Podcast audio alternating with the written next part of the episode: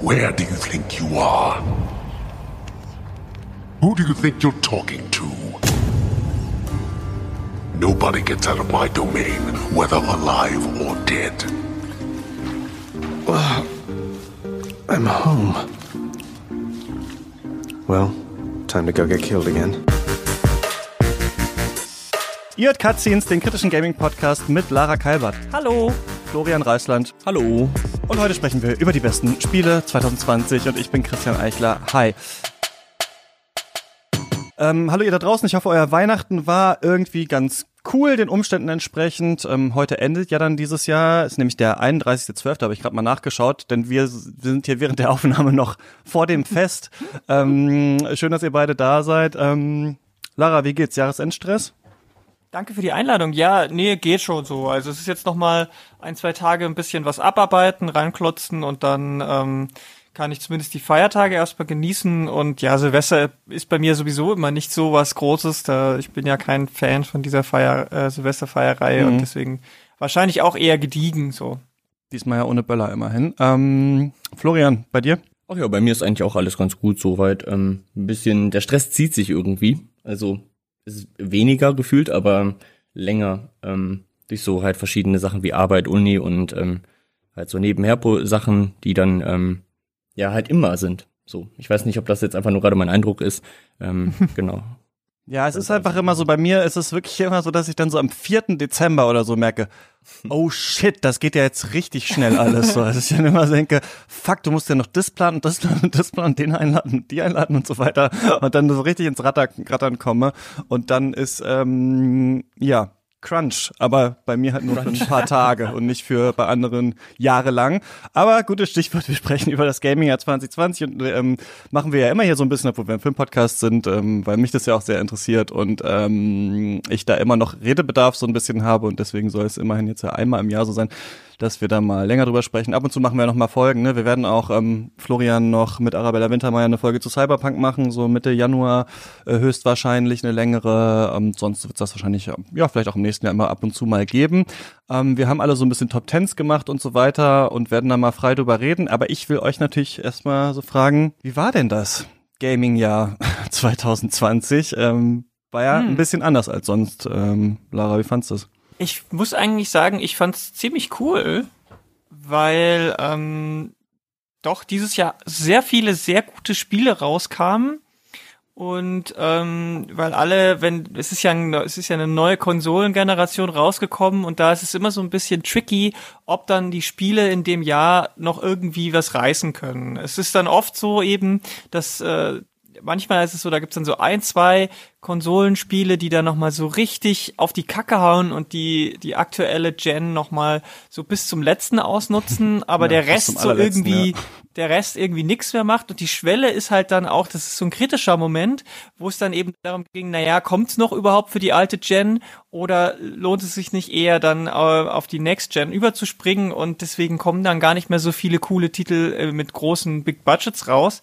Aber dieses Jahr war doch, da kam doch noch mal einiges raus, äh, weil sich, ähm, glaube ich, auch viele ähm, noch nicht so auf diese neue Konsolengeneration eingeschossen hatten. Es war ja auch lange so viel noch im Unklaren für uns KonsumentInnen und dann gab es ja auch noch diese ganzen Lieferverzögerungen bei manchen Anbietern und so. Aber äh, mir persönlich ist es sowieso eher wichtig, dass ähm, die Spiele, die ich spiele, cool sind und das sind ähm, eher seit Jahren schon immer zunehmend mehr die die kleineren oder Mid-Budget-Spiele. Und da gab's dieses Jahr echt viele gute. Und es war gar nicht so einfach für mich da so eine so eine Top 10 zu machen. Das fällt mir eh immer schwer, aber je mehr gute Spiele rauskommen, umso schwieriger ist es, die zu vergleichen. Gerade bei so kleinen Indie-Titeln, die dann, die dann völlig andere Ansätze haben. Wo, wo kann man das vergleichen so? Ne? Und ähm, aber für mich war es ein sehr gutes Spielejahr. Aber das stimmt, was du sagst. Das musste ich nämlich, ähm, da musste ich nämlich auch dran denken, bevor diese Konsolengeneration kam, alle gesagt haben, oh geil, die neuen Konsolen, geile neue Spiele mit geiler Grafik. Und dann dachte ich so, Leute, wart ihr das letzte Mal nicht dabei? Da gab's sowas wie Rise Son of Rome und irgendwie, äh, wie hieß dieser Killzone Shadowfall und so. Und dann dachte ich so, wir kriegen jetzt halt noch so ein paar Brecher wie Last of Us 2 und dann kriegen wir so richtige Schrottspiele halt erstmal wieder für zwei Jahre, bis die Leute dann wieder wissen, wie sie mit den neuen Konsolen was machen und das stimmt ja nicht so ganz wahrscheinlich, also ne, zum Beispiel äh, Mhm. Demon's Souls, das ich nicht gespielt habe, weil es die PS5 ja nicht gibt, also zum Beispiel, zum, also in meinem Leben auf jeden Fall nicht, aber auf jeden Fall Sachen, wo man, wo man so das Gefühl hat, okay, das waren schon ganz okay äh, Launch-Titel und so weiter. Bei mir war es so, ähm, wo ich zu dir komme, Florian, dass ich, ich habe in meiner Liste Spiele, die ich richtig, richtig mega gut finde, aber ich habe Schwierigkeiten gehabt, überhaupt eine Top 10 voll zu kriegen. Also ich hatte irgendwie nicht das Gefühl, dass ich dieses Jahr sonderlich viel Gutes gespielt habe, sondern nur ein paar Sachen, die ich sehr gut fand und auch diesmal nicht so krass gute Indie-Sachen auf der Liste ähm, gehabt oder so im Auge und dann echt jetzt noch versucht, in den letzten Tagen so ein paar Sachen nachzuholen, wo dann auch zwei nochmal nachgerutscht sind. Aber ähm, ich fand das ja so in Teilen sehr stark. Es wurde viel auch diskutiert und so. Gleichzeitig, ich weiß nicht, wie es dir ging, Florian, habe ich das Gefühl, dass wir uns langsam, also ich bin ja immer so auf der Schwelle von, soll ich das eigentlich noch weitermachen mit diesem Gaming oder hört man vielleicht auch mal irgendwann damit auf? Und so langsam habe ich das Gefühl gehabt, ein bisschen in diesem Jahr, dass Spiele fast jetzt werden wie so Geschwüre. Also man arbeitet da jahrelang dran und dann kommen die raus und dann ist der eine Toxic Shitstorm folgt auf den nächsten und dann schlimmstes Spiel ever, bestes Spiel ever und dann spielt man selber und denkt sich, ja, geht schon klar irgendwie so und so. Also das hatte ich das vor allem bei Last of Us 2 und bei Cyberpunk so das Gefühl, dass die auch echt mittlerweile larger than life werden, diese Produktion. Ich nicht weiß, ob das noch sinnvoll ist, also so große Spiele zu machen und vor allem halt unter den Bedingungen, wie die so gemacht werden. Aber ähm, Florian, wie fandst du das Gaming ja? Ja, ich bin leider auch nicht ganz so optimistisch. Ähm, das Spiele ja finde ich schon aus vielen Aspekten ziemlich spannend. Ähm, alleine, wenn man sich solche Titel anschaut wie Hades, Among Us oder Fall Guys, das sind ja Titel, die gefühlt so aus dem Nichts kommen, ähm, auch wenn jetzt einige von denen schon in Early Access ähm, Versionen da waren. Ähm, das heißt, sie sind nicht ganz aus dem Nichts, aber schon nicht halt mit dieser riesen Aufmerksamkeit, die die jetzt haben. Und das sind halt kleine Studios, die dadurch eine unglaubliche Aufmerksamkeit erhalten und das auch zu Recht. Ähm, also das sind jetzt nicht alles so technische Meisterwerke, aber die machen halt etwas Innovatives oder perfektionieren eigentlich eine Spielmechanik, die ähm, dann so viel Anklang findet, dass das halt super populär wird. Das sind, ist die eine Fassade von diesem Spiele, ja. Und dann gibt es diese Fassade, mh, die mir wirklich Kopfschmerzen macht. Ähm, da sind dann so Big-Budget-Spiele, wie du schon gesagt hast, also Last of Us 2, Cyberpunk. Und der Hype davor ist ja immer so, dem, dem kann man gar nicht mehr gerecht werden.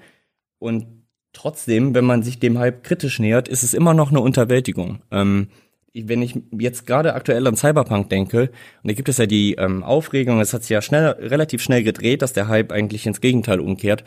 Ähm, und dann hört man von, naja, vielen aus der, also vielen Kommentatoren und Kommentatorinnen, dass das jetzt irgendwie, dass man das schon auffangen muss und dass es irgendwie gerechtfertigt ist, aber man hat es nicht vorherkommen sehen. Ähm, und da frage ich mich dann immer, wie kann das sein, dass ihr als, was heißt ihr, aber man auch selbst als ähm, aufmerksamer Beobachter die Branche so wenig irgendwie versteht, wie sie aktuell funktioniert, ähm, dass so Entwicklerstudios wie CD Projekt Red gefühlt mit der ähm, Branche spielen können, wie sie wollen. Ähm, und dann nachher kommen halt Pre-Kritiken raus, die sich trotzdem äh, anhören, als wäre das ein Meisterwerk. Und das Endprodukt sieht halt anders aus. Und es, es fühlt sich anders an. Es ist nicht mehr so, es ist gefühlt auch nur die Hälfte davon drin, was sie vorher beworben haben. Und mhm. ähm, ich weiß nicht ganz genau, warum das so ist. Und ob, wenn man sich zum Beispiel Last of Us 2 anguckt, habe ich das Gefühl, dass die Branche auch so ein bisschen dahin tendiert, zu so einer, ja, so einer HBO-Serie zu werden. Also, ähm, wie soll ich das, so Gameplay, so richtige Gameplay-Dinge, wie jetzt bei Last of Us fahren eher gefühlt zurück und das Narrative tritt dann in den Vordergrund.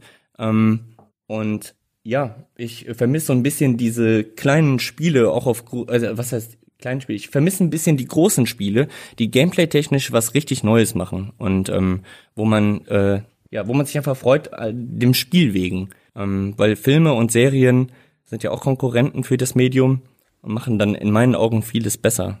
Ja, das wäre so mein Eindruck jetzt erstmal.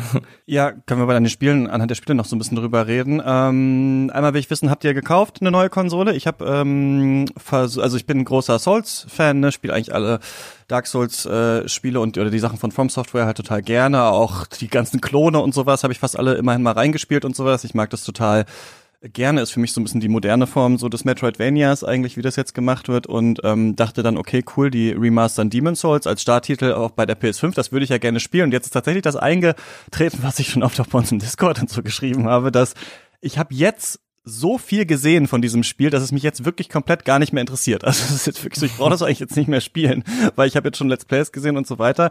Und das trotzdem, ich habe ja das Original Demon Souls gespielt und das Spiel ist schon ziemlich gut, obwohl ich es für einen der schwächsten ähm, Souls-Teile halte, aber es scheint mir dadurch fast eins der besten Launch-Spiele aller Zeiten zu sein, so weil das halt einfach unglaublich ist, ähm, eigentlich dieses Spiel. Und äh, deswegen hätte mich das schon interessiert, aber auch überlegt, kaufe ich mir in Leipzig hier mit jemand anderem eine PS5 zusammen oder sowas, weil ich brauche das Gerät eigentlich ja wirklich nur für die Sony-exklusiven Sachen und so, aber das ist jetzt auf lange Bank verschoben, weil es keine Konsole gibt. Und ähm, jetzt bin ich auch gar nicht mehr so heiß da drauf und ich habe einen Gaming-PC, das heißt Xbox Series X kommt für mich nicht äh, in Frage, weil die Spiele ja eh alle auf dem PC kommen und Nintendo macht ja gerade keine neue äh, Konsole und hat ja eh auch nicht so viele Spiele gerade. Also meine Switch verstaubt eigentlich auch ziemlich. Ähm, deswegen bin ich noch nicht in der nächsten Generation angekommen. Wie ist das bei dir, Lara?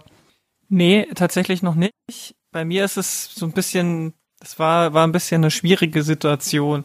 Also zum einen ist es natürlich schon so, dass ich das für meine Arbeit als Journalistin im Games-Bereich natürlich schon bräuchte, irgendeine Art der Next Gen. Andererseits ist es nicht mein einleiniger Hauptjob, so dass ich ähm, das nicht gelohnt hätte, sich da jetzt ähm, das sofort zum Launch zu kaufen. Ähm, und so eine so eine ähm, Review-Konsole, wie es viele meiner KollegInnen, die halt für wöchentlich für Heise oder für mhm. GamePro oder so arbeiten, kriege ich halt nicht zugeschickt. Es ist auch in Ordnung so, das verlange ich auch gar nicht, aber ähm, be bevor ich auch in das ähm, Business eingestiegen bin, habe ich es auch schon immer so gemacht, dass ich mir nie eine Konsole zum Launch geholt habe. Allein weil die technischen Mängel am Anfang immer da sind. Und ich erinnere mich noch, als die PlayStation 4 rauskam mit dem Ring of Death, und wie sie bei, bei der Xbox auch immer dazu gesagt haben, beide Konsole hatten damals mindestens ein halbes Jahr lang schwere Hardware-Probleme und ähm, ich bin froh, dass ich meine PS4 erst ein Jahr oder sogar vielleicht eineinhalb Jahre später erst gekauft habe in einem schicken Bundle und ähm, seitdem habe ich auch nie Probleme damit gehabt. Ich habe mir auch keine PS4 Pro damals geholt, um das abzugraden, weil ich mit meiner immer zufrieden war. Also ich werde auch weiterhin abwarten, da ich gerade dabei bin, mir auch einen äh, Gaming-PC wieder zusammenzustellen, wird es wahrscheinlich dann auch eher die PlayStation 5. Aber da warte ich bestimmt bis zum Sommer mindestens ab, bis da ähm, alles durch ist. Vor allem, weil ich auch sagen muss, ähm, auch das Line-up der Starttitel hat mich noch nie dazu gebracht, äh, sofort zum Launch spielen zu müssen, weil ich einfach auch nicht diese dieser Typ Mensch bin, die das immer alles sofort vor allen anderen spielen muss. Ich bin ja auch keine Streamerin, die das professionell zum Beispiel macht und den Leuten immer was Neues bieten muss oder sonst irgendwie das für mich brauche, sondern ich kann halt, ich könnte theoretisch ein Demon Souls Remake auch noch in eineinhalb Jahren total gut äh, genießen, würde ich so ein Spiel spielen. Aber das ist halt auch der Punkt. Äh, oft sind die Release-Titel oder die Launch-Titel nicht in den Genres zu Hause, die mich so stark interessieren. Also auch beim letzten Mal mit irgendwelchen Military-Shootern, das interessiert mich halt einfach nicht. Das macht mir keinen Spaß. Deswegen sind das alles so die Gründe, warum ich es meistens, also bisher und auch jetzt nicht äh, schon dazu gegriffen habe, mir was Neues zu holen, wenn ich wenn ich es überhaupt gekonnt hätte, mal mal davon abgesehen,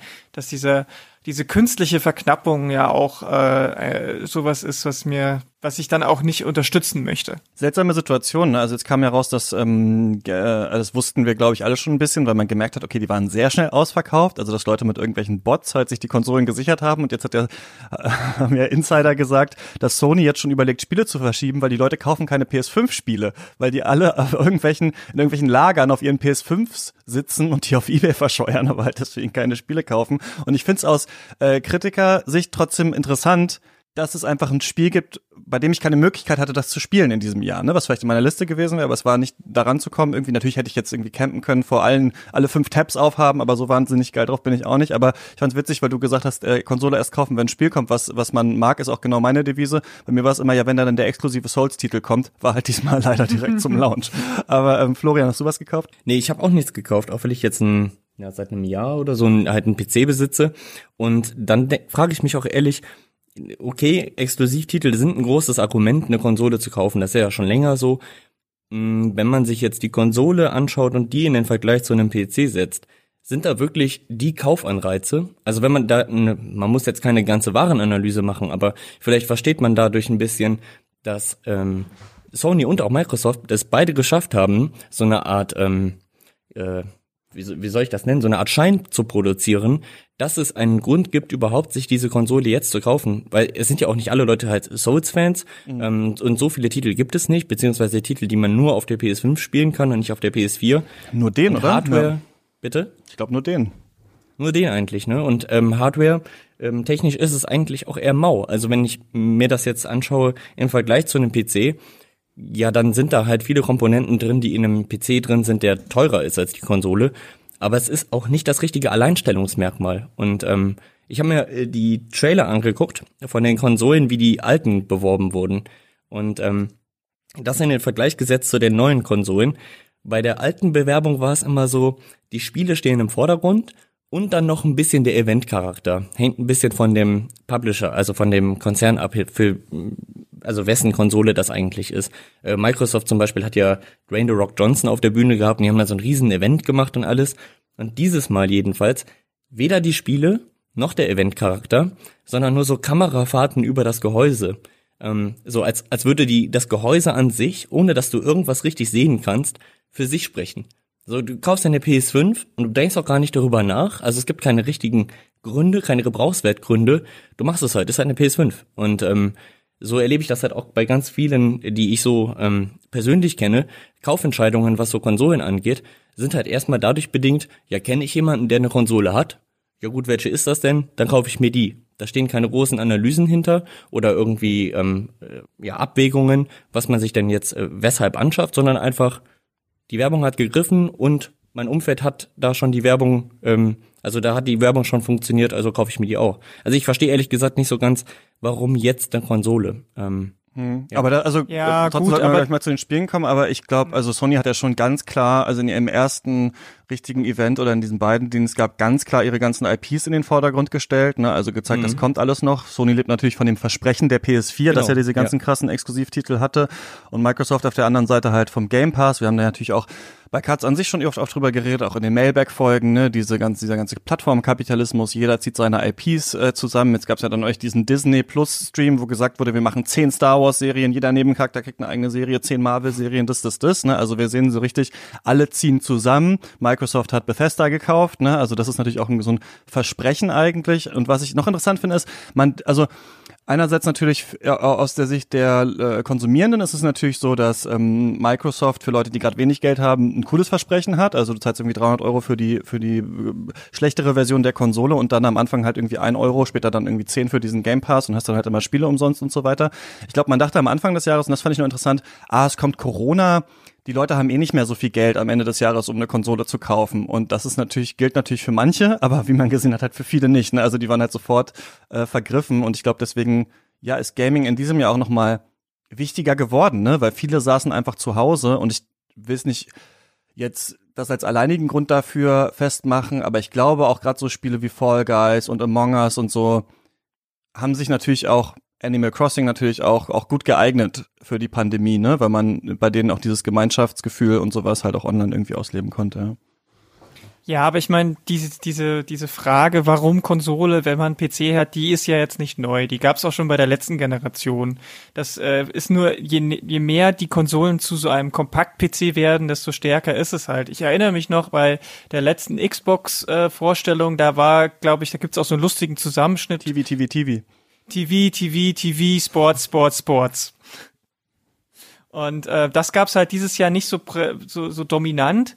Und ähm, ich glaube, wenn man so die Masse geht, ist es einfach so, dass dieses, was haben andere in meinem Freundinnenkreis auch schon immer so war. Also wenn, wenn ich an meine Jugend zurückdenke, haben halt viele Leute ein Super Nintendo gehabt, weil andere ein Super Nintendo hatten oder sich geholt haben, damit man die Spiele tauschen kann. Das ist jetzt heute nicht mehr ganz so stark mit dem Spiele tauschen, weil vieles halt digital gekauft wird, aber es ist theoretisch ja immer noch möglich ähm, oder wieder möglich Ähm, aber auf der anderen Seite ist es, glaube ich, heute umso äh, so ähm, wichtiger, dass man, dass viele einfach gerne zusammen oder gegeneinander online spielen wollen und Cross-Plattform halt leider in vielen Spielen immer noch nicht die Regel ist. Und ich glaube, deswegen heißt es dann, ich guck, was der andere spielt, auch um die Erfahrungswerte zu. Wenn der andere sagt, mein, meine beste Freundin sagt, okay, ich habe dieses Spiel ähm, ausprobiert und das gibt's halt wahrscheinlich nur für diese Plattform oder ähm, bisher nur und das ist super, dann weiß ich halt, okay, ich kann mich drauf verlassen. Wenn ich aber jetzt niemanden weiß, es kommen fünf neue Spiele raus und ich will halt nur eins davon äh, kaufen, dann muss ich mich auf irgendjemand anders verlassen. Also ich glaube, das, ähm, das ist das ist nichts komplett Neues in dem Sinne. Ähm, es kommt vielleicht nur wieder gerade ein bisschen stärker raus, weil die ähm, weil diese singulären äh, äh, Positiveffekte oder Unterschiede zu, zu einem klassischen PC halt immer weniger werden. Das stimmt auf jeden Fall. Aber es ist, ich meine, nach wie vor ist eine Konsole einfach ein, ein, ein, ein Produkt, was viele Leute deswegen haben, weil sie sich äh, das hinstellen, anschließen und losmachen können Genau, das und nicht sagen, PC ja. ganz viel mit Software einrichten oder halt dann ähm, ähm, äh, das instand halten und dauernd muss man Treiber aktualisieren und was weiß ich nicht alles. Ich glaube, das ist das ist immer noch der, das das Killer-Argument von jeder Konsole, dass man dass man das halt einfach jetzt ansteckt mit einem Stecker und dann geht's los. Ja, natürlich. Also deswegen PC würde ich auch sagen, natürlich ist das ich habe ja auch erst seit zwei Jahren oder sowas, glaube ich, jetzt mal wieder ein Gaming-PC, aber seitdem ich den habe, würde ich auch sagen, ja klar, beste Art zu spielen, und natürlich mit Abstand das uncoolste, was man sich kaufen kann, ein Dauer-PC. Also, also sorry, aber natürlich kauft man dann eher irgendwie eine PS5 und holt sich die Spiele und zockt es dann und fertig. Und das ist natürlich deswegen werden ja auch viele Spiele immer, ne, also mit den Konsolen gibt's dann auch auf PC dann wieder den neuen Push und sowas, je nachdem, was die Hardware kann. Ähm, was aber finde ich wichtig ist, was du angesprochen hast, Florian, ist, dass es schon so ist, dass in dieser Vermarktung ein anderer Weg gegangen wurde, wo Microsoft noch gesagt hat, wir wollen TV und wir haben Kinect und wir haben dies und das und sowas. Und Sony dann danach gesagt hat, oder ähm, damals hat der Microsoft sogar noch gesagt, man oder wollte es ja noch so machen, dass man Spiele nicht mehr wiederverkaufen kann. Was ja übrigens beide jetzt gehen ja diesen Weg tatsächlich, indem sie Konsolen ohne Laufwerke anbieten, was übrigens auch immer so ein bisschen unter den Tisch fällt. Auch im Gaming, Gaming Journalismus höre ich viele, die sagen, Ja. ach, finde ich super, ich kaufe ja eh nur digital und so weiter, wo ich immer denke so, ja, ich kaufe auch viel digital, aber mit einem Laufwerk kannst du das Spiel halt einem Freund geben oder einer Freundin und die kann das dann spielen. Also das kannst du halt nicht, wenn du 70 Euro digital gezahlt hast, so, ne? Und das ist schon echt weit raus aus den Köpfen, dass natürlich auch eine große Anschaffung, Spiele werden jetzt 80 Euro kosten auf der Playstation, natürlich auch geteilt werden kann. Man kann es wiederverkaufen und so weiter. Plus, die haben diesmal wirklich wieder, ge- also wir sind wieder, wir sind nicht mehr in diesem One-Stop-Entertainment-Ding, Kinect, VR, was kann die neue Konsole, so Wii-mäßig, sondern wir sind jetzt wieder bei so einem Games, Games, Games. Es geht um Games, die sollen geil aussehen und die sollen narrativ sein. Das hat man so das Gefühl. Das ist eigentlich das, was, was die wieder vorne hinstellen. Und ich finde es auch okay, dass wir einfach immer noch mit normalen Controllern spielen und die Spiele ein bisschen besser aussehen, die Sachen neu erladen, aber trotzdem hat man auch das, ein bisschen das Gefühl, es fehlt so ein bisschen vielleicht die Revolution und das Neue. Aber lass uns vielleicht mal zu den ähm, Spielen kommen, vielleicht zu einem Spiel, was wir fast alle drei, und das ist auch nichts Neues, aber wir hatten es fast alle drei auf der Liste. Ich habe es dann aber doch am Ende von Platz 10 doch für Last of Us 2 rausge rausgekickt. Und zwar ist es Tony Hawk's Pro Skater 1 plus äh, 2. Ähm, Lara, warum hast du es da drauf? Naja, also das ist deswegen drauf, weil es mir wahrscheinlich mit Abstand ähm, fast am meisten Spaß gebracht hat dieses Jahr. Und ähm, von allen Spielen, die ähm, man so spielt, die nicht unbedingt äh, so als ich nenne es jetzt mal äh, dieses Narrative, dieses diese diese Geschichte und mit Aussage von all diesen Spielen, da bleibt bei mir halt nicht so viel übrig, weil ich, wenn man, wenn man sich die klassischen Sportspiele anguckt, zum Beispiel, das interessiert mich alles nicht. Ich spiele kein Fußballspiel, kein FIFA, was auch immer, kein Basketball, kein Autorennen, kein NHL, äh, interessiert mich alles nicht, macht mir alles keinen Spaß, aber Tony Hawk Pro Skater, ähm, auch abseits des großen Nostalgiebonuses, ist ähm, in diesem Remake einfach ein so butterweich geiles Unterhaltungsspiel. Das streckst, legst du los. Nach fünf Minuten hast du ungefähr, hat, jeder Mensch kann dieses Spiel innerhalb von zehn Minuten grundsätzlich erstmal verstehen, als halt sehr arcadig ist, aber du hast eine Langzeitmotivation, weil man kann da auch richtig, richtig krass gut drin sein. Man kann es für sich alleine spielen. Es gibt jetzt einen Online-Modus mit äh, bis zu acht Spielern innen gleichzeitig. Und ähm, dadurch, dass gleich zwei Spiele in einem drin sind, ist es auch nochmal doppelt so viel Umfang. Es, äh, man kann das kurz spielen. Eine Session dauert zwei Minuten. Du kannst aber auch drei Stunden spielen, wenn du willst. Das Spiel bietet dir halt einfach alle Möglichkeiten. Es ist, wurden neue Inhalte hinzugefügt. Es ist kein einfach eins zu eins Remake. Es wurde quasi neu aufgesetzt mit neuem Code in, glaube ich, der Unreal Engine, wurden neue Figuren reingebaut, neues Zeug. Es gibt einen, bau dir deinen eigenen Skatepark-Modus ähm, und du kannst dir deinen eigenen Skater, deine eigene Skaterin auch zusammenstellen und da ist es sogar noch was man sich mal vorstellen muss als einem Skateboard-Spiel, diverser als die meisten anderen Big Budget-Spiele, mhm. weil man einfach alles zusammenbasteln kann, was man möchte. Das ist mir in diesem also, Jahr aber wirklich stärker aufgefallen bei vielen Spielen, dass es nicht mehr am Anfang steht irgendwie ja. Mann oder Frau, sondern ähm, tatsächlich du einfach Körperform auswählst, Stimmform und das nicht mehr äh, so klassifiziert wird. Das ist mir angenehm aufgefallen, auch bei anderen ja. AAA-Sachen, ja. Genau, aber zum Beispiel war es doch jetzt so bei, war es nicht jetzt bei Cyberpunk, dass du zwar Körper alles auswählen kannst, aber die Stimme nicht oder so? Du kannst es auswählen, aber du wirst dann, du kannst nicht die, in Anführungsstrichen, ähm, männlicher klingende Stimme wählen und dann aber mhm. als, ähm, aber dann die Pronomen quasi, äh, genau. she, her zum Beispiel nehmen. Also das geht nicht, ja. Ja, das ist natürlich beim, bei Tony Hawk nicht notwendig, weil da wird ja nicht miteinander gesprochen. Aber da labert ich nicht halt Keanu Reeves 30 Stunden lang äh, voll besoffen. Genau. Ja, das ist ganz angenehm auch also, an dem Spiel, ja. Im Tutorial labert dich Tony Hawk am Anfang ein bisschen zu, aber der spricht dich ja immer als du an und mit äh, und auch äh, sehr sehr äh, nice, dass der das halt persönlich eingesprochen hat und da die Basics des Spiels nochmal erklärt. Aber es macht einfach unglaublich viel Laune und wenn man darüber hinaus tatsächlich noch zufälligerweise vielleicht selber irgendwie mal was mit Skaten am Hut hatte, dann äh, ist es halt noch ein Bonus. Ähm, also es ist einfach, das ist mein Unterhaltungsspiel dieses Jahr, möchte ich es mal nennen. Ähm, abseits von jeglicher anderer ähm, inhaltlichen äh, Story-driven Sachen ist deswegen bei mir ganz weit oben. Also wenn ich es jetzt auf einer Top 10 verorten müsste, sicherlich in den Top 3. Äh, ich habe das jetzt auch wieder mal direkt Last of Us wieder gekickt und Tony Hawks wieder reingeknallt bei mir, weil ich äh, gemerkt habe, doch, das stimmt eigentlich. Und, denn was mir aufgefallen ist bei Tony Hawks, ist, also einmal natürlich mega die Nostalgie. Wir waren früher auch skaten, konnten natürlich nix, irgendwie kein Olli jemals gestanden und so weiter, aber das war genau die Zeit, äh, als ich mit 90s diesen Film nochmal gesehen habe, dachte ich, äh, ja, mhm. exakt so war das eigentlich so bei uns. Man wollte immer zu den coolen Skater-Kids. Aber was mir nochmal bei Tony Hawks aufgefallen ist, nach der langen Zeit ist, dass das Spiel einfach verdammt clever designt ist, finde ich, mhm. dass du diese Kombos immer weiter baust und immer das Gefühl hast, und das ist was, was mir aufgefallen ist, was ich bei Spielen mag und was es zum Beispiel bei Cyberpunk nicht so richtig gibt, das Gefühl, jetzt kommt's drauf an. Das ist ein Gefühl, was ich im Spiel mhm. haben will. Fuck, jetzt kommt's drauf an. Jetzt äh, zum Beispiel, was mir wieder aufgefallen ist, du grindest und du siehst, dieser Zeiger ist so ein bisschen sehr weit links. Springst ja. ab, machst ein Manual, dann weißt du, fuck, auf der nächsten Rail, ich muss im Kopf behalten, ich war schon sehr weit links, ich muss mich dann direkt nach rechts lehnen. Und dieser Thrill, also immer so dieses Gefühl zu haben, einen kann ich noch machen, einen Trick kann ich noch machen, einen ja, schaffe ich noch, ja, da komme ich noch hoch.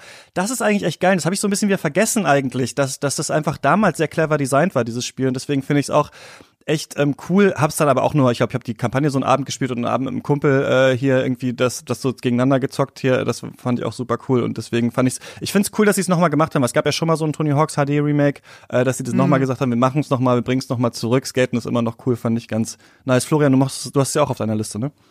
Ja, genau. Ich, ähm, ich kann da gar nicht mehr so viel hinzufügen, weil eigentlich alles schon gesagt wurde. Äh, der verkürzte Zeitmodus spielt, glaube ich, ein bisschen, also diese ähm, dieses Zeitpensum, was man hat, wenn man einen Run macht, ähm, das spielt vielleicht noch ein bisschen mit rein. Und ähm, du hast es jetzt Thrill genannt. Ich kenne das unter ähm, man nennt das auch Flow, oder? Also ja, klar. Ähm, genau. Genau. Ähm, und das ist ja eigentlich, was einen süchtig macht. Also wenn man dann so sehr drinnen ist, dass man jetzt äh, über gar nichts mehr nachdenkt, sondern nur noch eben den Highscore knacken und das noch eben richtig machen ähm, und dann bei diesen, während man sich darauf konzentriert, auch an alles andere denken kann. Also äh, während andere Spiele, das meine ich damit, einen irgendwie zuschütten mit ähm, äh, ja, woran sie glauben und alles, äh, ist Tony Hawk so super runter reduziert und deswegen mochte ich das. Ähm, genau. Und äh, dass man das halt mit einem Kumpel auf der Couch zocken kann, das machen ja immer weniger Spiele. Ähm, genau, aber ich will gar nicht lange ausholen. Ihr habt eigentlich alles gesagt. ich finde es auch so, ja. ich finde es auch so super, dass genau diesen Flow oder diesen Thrill, das auch total, dass die das auch kapiert haben. Also das merkt man zum ja. Beispiel auch in sowas wie äh, bei bei den Trophäen. Da gucke ich sonst eigentlich nie drauf, aber äh, ich habe sie mal so durchgescrollt. Da gibt's zum Beispiel halt auch eine, die heißt versaue eine 500.000 Punkte Combo oder so. Und das ist genau der Punkt, weil du denkst, ich halte noch eine Sekunde, ich halte eine Sekunde. Dabei bist du eigentlich schon bei 500.000 Millionen Punkten, aber du willst halt noch mehr haben. Und ja. das finde ich halt auch irgendwie so, ähm, ja, die haben's kapiert. Und tatsächlich diese Mechanik, das ist ja auch was, was, ähm, was halt, die, die ist halt zeitlos. Die funktioniert, du, wenn, wenn man es früher gespielt hat, ist man sofort wieder drin. Wenn man es noch nie gespielt hat, lernt man es sehr, sehr schnell. Und du kannst es halt auch ein Jahr weglegen und dann legst es wieder ein und es ist fast, als hättest du es nie weggelegt, während du bei anderen Spielen immer wieder irgendwie eine Stunde brauchst, bis du überhaupt wieder mal weißt, was da, wie, wie die Menüs funktionieren, wie die Steuerung funktioniert, welcher Knopf was macht, wie das Ausweichverhalten vielleicht ist oder so. Und mhm. bei, bei Tony Hawk ist was es halt Items so, machen, ja, wie es Crafting geht. Genau, genau, genau, genau, genau, genau. Und das hast du halt alles nicht. Ich finde das ganz gut, dass du das ähm, nochmal ansprichst, auch ähm, weil ich finde immer, also ich bin ja auch eher so ein krasser Gameplay-Gamer. Also wenn ich weiß, okay, da kommen jetzt drei Stunden Cutscenes, habe ich schon meistens keine Lust mehr drauf, weil dann denke ich oft, gut, kann ich eigentlich auch einen Film angucken, das können auch andere Medien manchmal besser. Ich spiele auch gerne mal so ein God of War und sowas und bin dann irgendwie beeindruckt und keine Ahnung was, aber eher selten. Ähm, und diese Spiele, die wirklich nur so Gameplay getrieben sind, ich finde, wenn das so Action-Spiele sind, wenn die schnell sind, ich liebe das am meisten, wenn man in so einer komischen Zone ist im Gehirn. Also wenn es ein wenn es einen Puzzle-Aspekt hat, das Spiel, also eigentlich muss man denken, man braucht eine Art von Intelligenz, um Tony Hawk zu spielen, weil man muss überlegen, welche Tricks habe ich noch nicht gemacht. Man muss ja eigentlich einen mhm. Katalog im Kopf haben. Okay, den Indie habe ich schon gemacht, den habe ich schon gemacht, ich könnte noch mal den machen, ich könnte noch mal das machen, da hinten war ich noch nicht und so weiter. Aber das passiert so schnell, dass das so ein bisschen in Muscle Memory übergehen muss. Und das ist auch ein anderes Spiel, was wir beide auf der Liste haben, ähm, äh, Florian. Für mich wäre es fast das Spiel des Jahres gewesen, aber dann ist es runtergekickt worden auf Platz zwei. Das ist Doom Eternal, was ja bei vielen Leuten nicht so gut angekommen ist. Habe ich so ein bisschen das Gefühl gehabt in diesem Jahr wie Doom 2016, was ja das Reboot war, also ein unglaublich schneller äh, Ego-Shooter. Ähm, für mich muss ich persönlich sagen, Doom Eternal ist für mich der beste Ego-Shooter, den ich je gespielt habe. Ich finde das unglaublich designt, das Spiel. Aber was es nicht mehr so stark hat wie der alte, ist diese Allmachtsfantasie am Anfang. Man ist super stark und man mäht sich durch diese Dämonenherden durch, sondern es ist, hat viele so Puzzle Gedankenelemente dazu bekommen. Also du hast, bist eigentlich immer knapp bei an Munition und musst dann überlegen, ah, wenn ich den einen zersäge, kriege ich die Munition, wenn ich den anderen abschieße, kriege ich äh, kriege ich äh, Rüstung, wenn ich das nächste mache, dann kann ich mich heilen, diese Glory Kills und so weiter. Und so denkt man, also kartografiert man wirklich in einer unfassbaren Hektik dieses Schlachtfeld, um zu überlegen, wo kann ich noch lang, wie kann ich hier hin, wenn ich mich da, wie kann ich da hinten noch rum, damit die mich kurz nicht sehen, damit ich erstmal den anderen fertig mache. Plus jeder Gegner hat so eine eigene Mechanik, wie der am besten umzubringen ist. Ich liebe das in Actionspielen, wenn es so ganz viele einzelne Sachen gibt, auf die man achten muss, aber trotzdem eben dieser Flow da ist. Und deswegen, ähm, ja, fand ich das richtig gut. Und du mochtest das ja auch, ne? Ja, ich, ich würde sogar sagen, dass mein, also dass es das beste Spiel dieses Jahres ist. Ähm, ich ähm, würde ganz kurz darauf ähm, daran anschließen, was du eben meintest, dass das Spiel einem ja erklärt, wo die Schwachpunkte des Gegners sind. Und man denkt sich doch dann, eigen, also so ging es mir, äh, man sieht diese Schwachpunkterklärung und fragt sich für einen kurzen Moment, ja, jetzt weiß ich das ja. Also in anderen Spielen musst du das herausfinden. Mhm. Und im Laufe des Spiels wird aber klar, das ist egal, dass dir das jemand vorher erklärt hat. Das ist sogar elementar. Es kommen so viele Gegner mit so vielen extra Verstärkungen und du musst an etliche Dinge denken. Wenn du diese Erklärung nicht gehabt hättest, wäre die Frustrationsschwelle wahrscheinlich so gigantisch hoch, ähm, dass du nicht weiterspielen würdest. Und ähm, im Video, also ich habe, äh, wir haben da ein Video zugemacht und da habe ich das mit diesem, was du eben, dieses Kartografieren, wie du das beschrieben hast, dass man halt in ein Areal reinkommt und direkt schaut, okay, was ist hier, was ist da, wo muss ich hin und wen muss ich beachten, hat schon etwas sehr Politisches für mich. Ähm, ohne das jetzt zu weit ähm, ja, davon wegzulenken vom eigentlichen Spiel, aber der ist, also der Doomslayer ist eigentlich ins Spiel geworfen und halt gegen diese Übermacht, der ja wie so ein Guerillakämpfer eigentlich da ähm, sich ja erstmal die ganzen wichtigen Punkte raussuchen muss und man muss es sich verdienen, das Level zu Ende zu schaffen.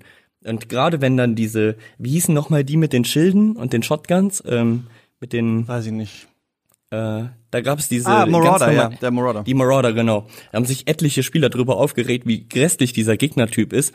Und ich dachte, gerade dieser Gegnertyp, Also weil er einen immer wieder zurückwirft, wenn du gerade verstanden hast, was du machen musst, ist eigentlich das Beste an Doom. Ähm, da kommen ganz viele da Sachen zu, du musst, äh, was du alles schon gesagt hast, mit der Munition und diese ganzen Ressourcen musst du mitbedenken. Ähm, aber das Spiel fordert einen, das Spiel ist politisch und auch ideologisch sehr schlau. Ähm, ja, ich liebe Doom. Also ein bisschen unkritisch jetzt gerade, weil ich ähm, wahrscheinlich zu nah dran bin. Wir ähm, haben noch nicht so aber, viel Zeit, wir müssen einfach Ja. Liebe, wir können gerne Liebe ausschütten. äh, aber eine Sache, die ich noch sagen will, weil das ist für mich fast eigentlich mit der Gaming-Moment des Jahres, ist genau dieser Marauder. Irgendwann spielst du das Spiel, irgendwann bist du gut in dem Spiel und dann kommt in so einem mini kleinen Areal der Bosskampf gegen den und dieses Spiel erklärt dir fünf Sachen auf einmal. Wenn er das macht, musst du das machen. Wenn er das macht, musst du das machen. Wenn er das macht, dann musst du das machen und so lernst du den. Da, ich habe da, hab mir da wirklich die Zähne ausgebissen und dachte, wie viele was für ein Scheißgegner ist das denn? Warum ändert sich jetzt das ganze Spiel? Es kommt quasi auf einmal wie so ein Dark Souls Boss in dieses Spiel rein. Aber Ja. wenn du den kannst, ist das wie ein Tanzspiel. Es ist so, als würdest du betrunken auf der Tanzfläche einen Kumpel oder so von früher treffen und ihr habt so diesen einen bestimmten Tanz, den ihr immer macht zu dem Lied und du hast den schon fast vergessen. Also du bist da in diesem mega Gemenge und auf einmal kommt der Marauder und du bist so richtig wie auf so einer Tanzmatte und bist so, okay, rechts, links, hinten, vorne. Und das ist so wahnsinniger, das ist so ein wahnsinniger Spielemoment für mich gewesen, dass ich den dann wirklich geliebt habe, obwohl ich ihn hasse. Also ich fand das da einzubauen wirklich super clever von den, von den, ähm, vom Entwicklerstudio, ja, und ähm, ja, hab das sehr genossen, dieses Spiel. Wenn ich eine Sache noch anfügen kann, wenn, also was ja auf keiner, ähm, keiner Liste von uns dreien ist, ist sowas wie Call of Duty das Neue. Völlig zu Recht in meinen Augen. Ähm, aber da wird eben diese Allmachtsfantasie ja die ganze Zeit belohnt und auch die ganze Zeit gestärkt. Du bist es irgendwie, der jetzt hier alle wegmäht und so. Und in Doom wird das zwar aufgebaut und vielleicht auch ein bisschen zu viel bis zu einem gewissen Punkt, aber immer wieder kaputt gekloppt. Also du kommst nie in diesen Level, wo du dich für den Superkrieger hältst, der alles niedermacht. Es gibt immer etwas, was eine Gefahr für den ist, auch wenn er so super stark ist. Ähm, ja, ich äh, habe da auch gar nichts mehr hinzuzufügen, ist einfach ganz klasse. Ja. Lara, du hast Among Us als einziger auf deiner äh, Liste. Ich habe es tatsächlich nicht mal gespielt, sondern nur das Phänomen ähm, mitbekommen. Warum ist es da drauf? Weil das das für mich äh, wahrscheinlich beste Multiplayer-Spiel dieses Jahr ist und mich so aus dem Nichts auch äh, überrascht hat. Ich habe das, hab da, bin da relativ spät erst mit eingestiegen, weil man das ja äh, nur in einer Gruppe spielen kann, die mindestens fünf bis sechs Leute sind.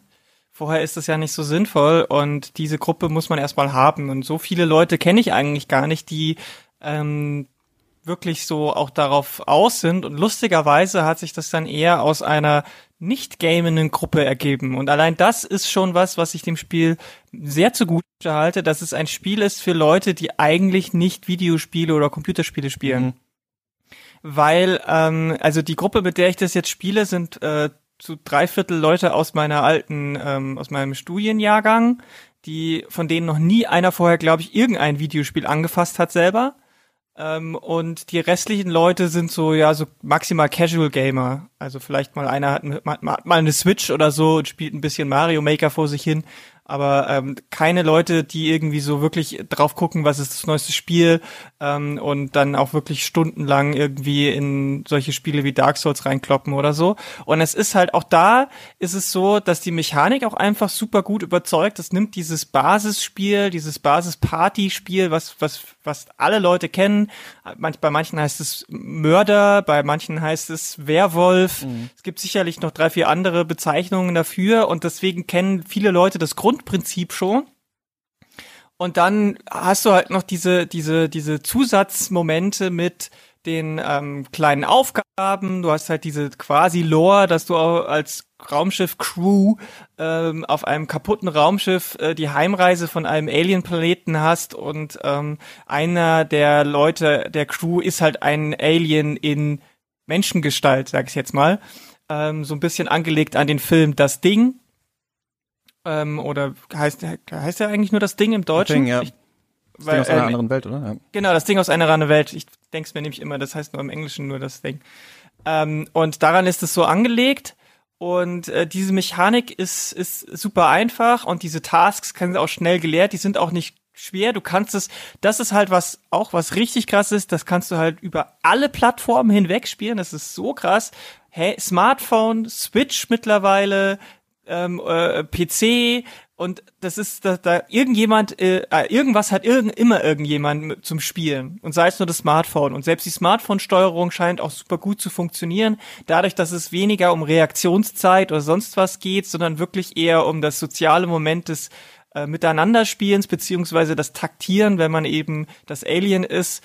Ähm, das macht das Spiel auch so spannend, dass man, man denkt so, na ja, spielt man halt mal eine Runde um, um acht und schwupps ist es Mitternacht und man hat irgendwie 20 Runden gespielt, weil man, weil man einfach nicht aufhören kann. Und diese Diskussionen, das ist halt auch so ein soziales Moment. Man lernt halt schon sehr viel über sich und über andere und Gruppendynamiken und so weiter. Es ist einfach sehr faszinierend und anders als zum Beispiel sowas wie Fall Guys ist es halt kein Geschicklichkeitsspiel, wo man dann wirklich sagen kann, da gibt's eine Taktik, die besser, man muss schneller sein oder so, sondern eigentlich ist es eher so dieses soziale äh, Zusammenspielen und das auszunutzen und wie kann man Leute manipulieren und das gibt's einfach viel zu selten in virtuellen Spielen.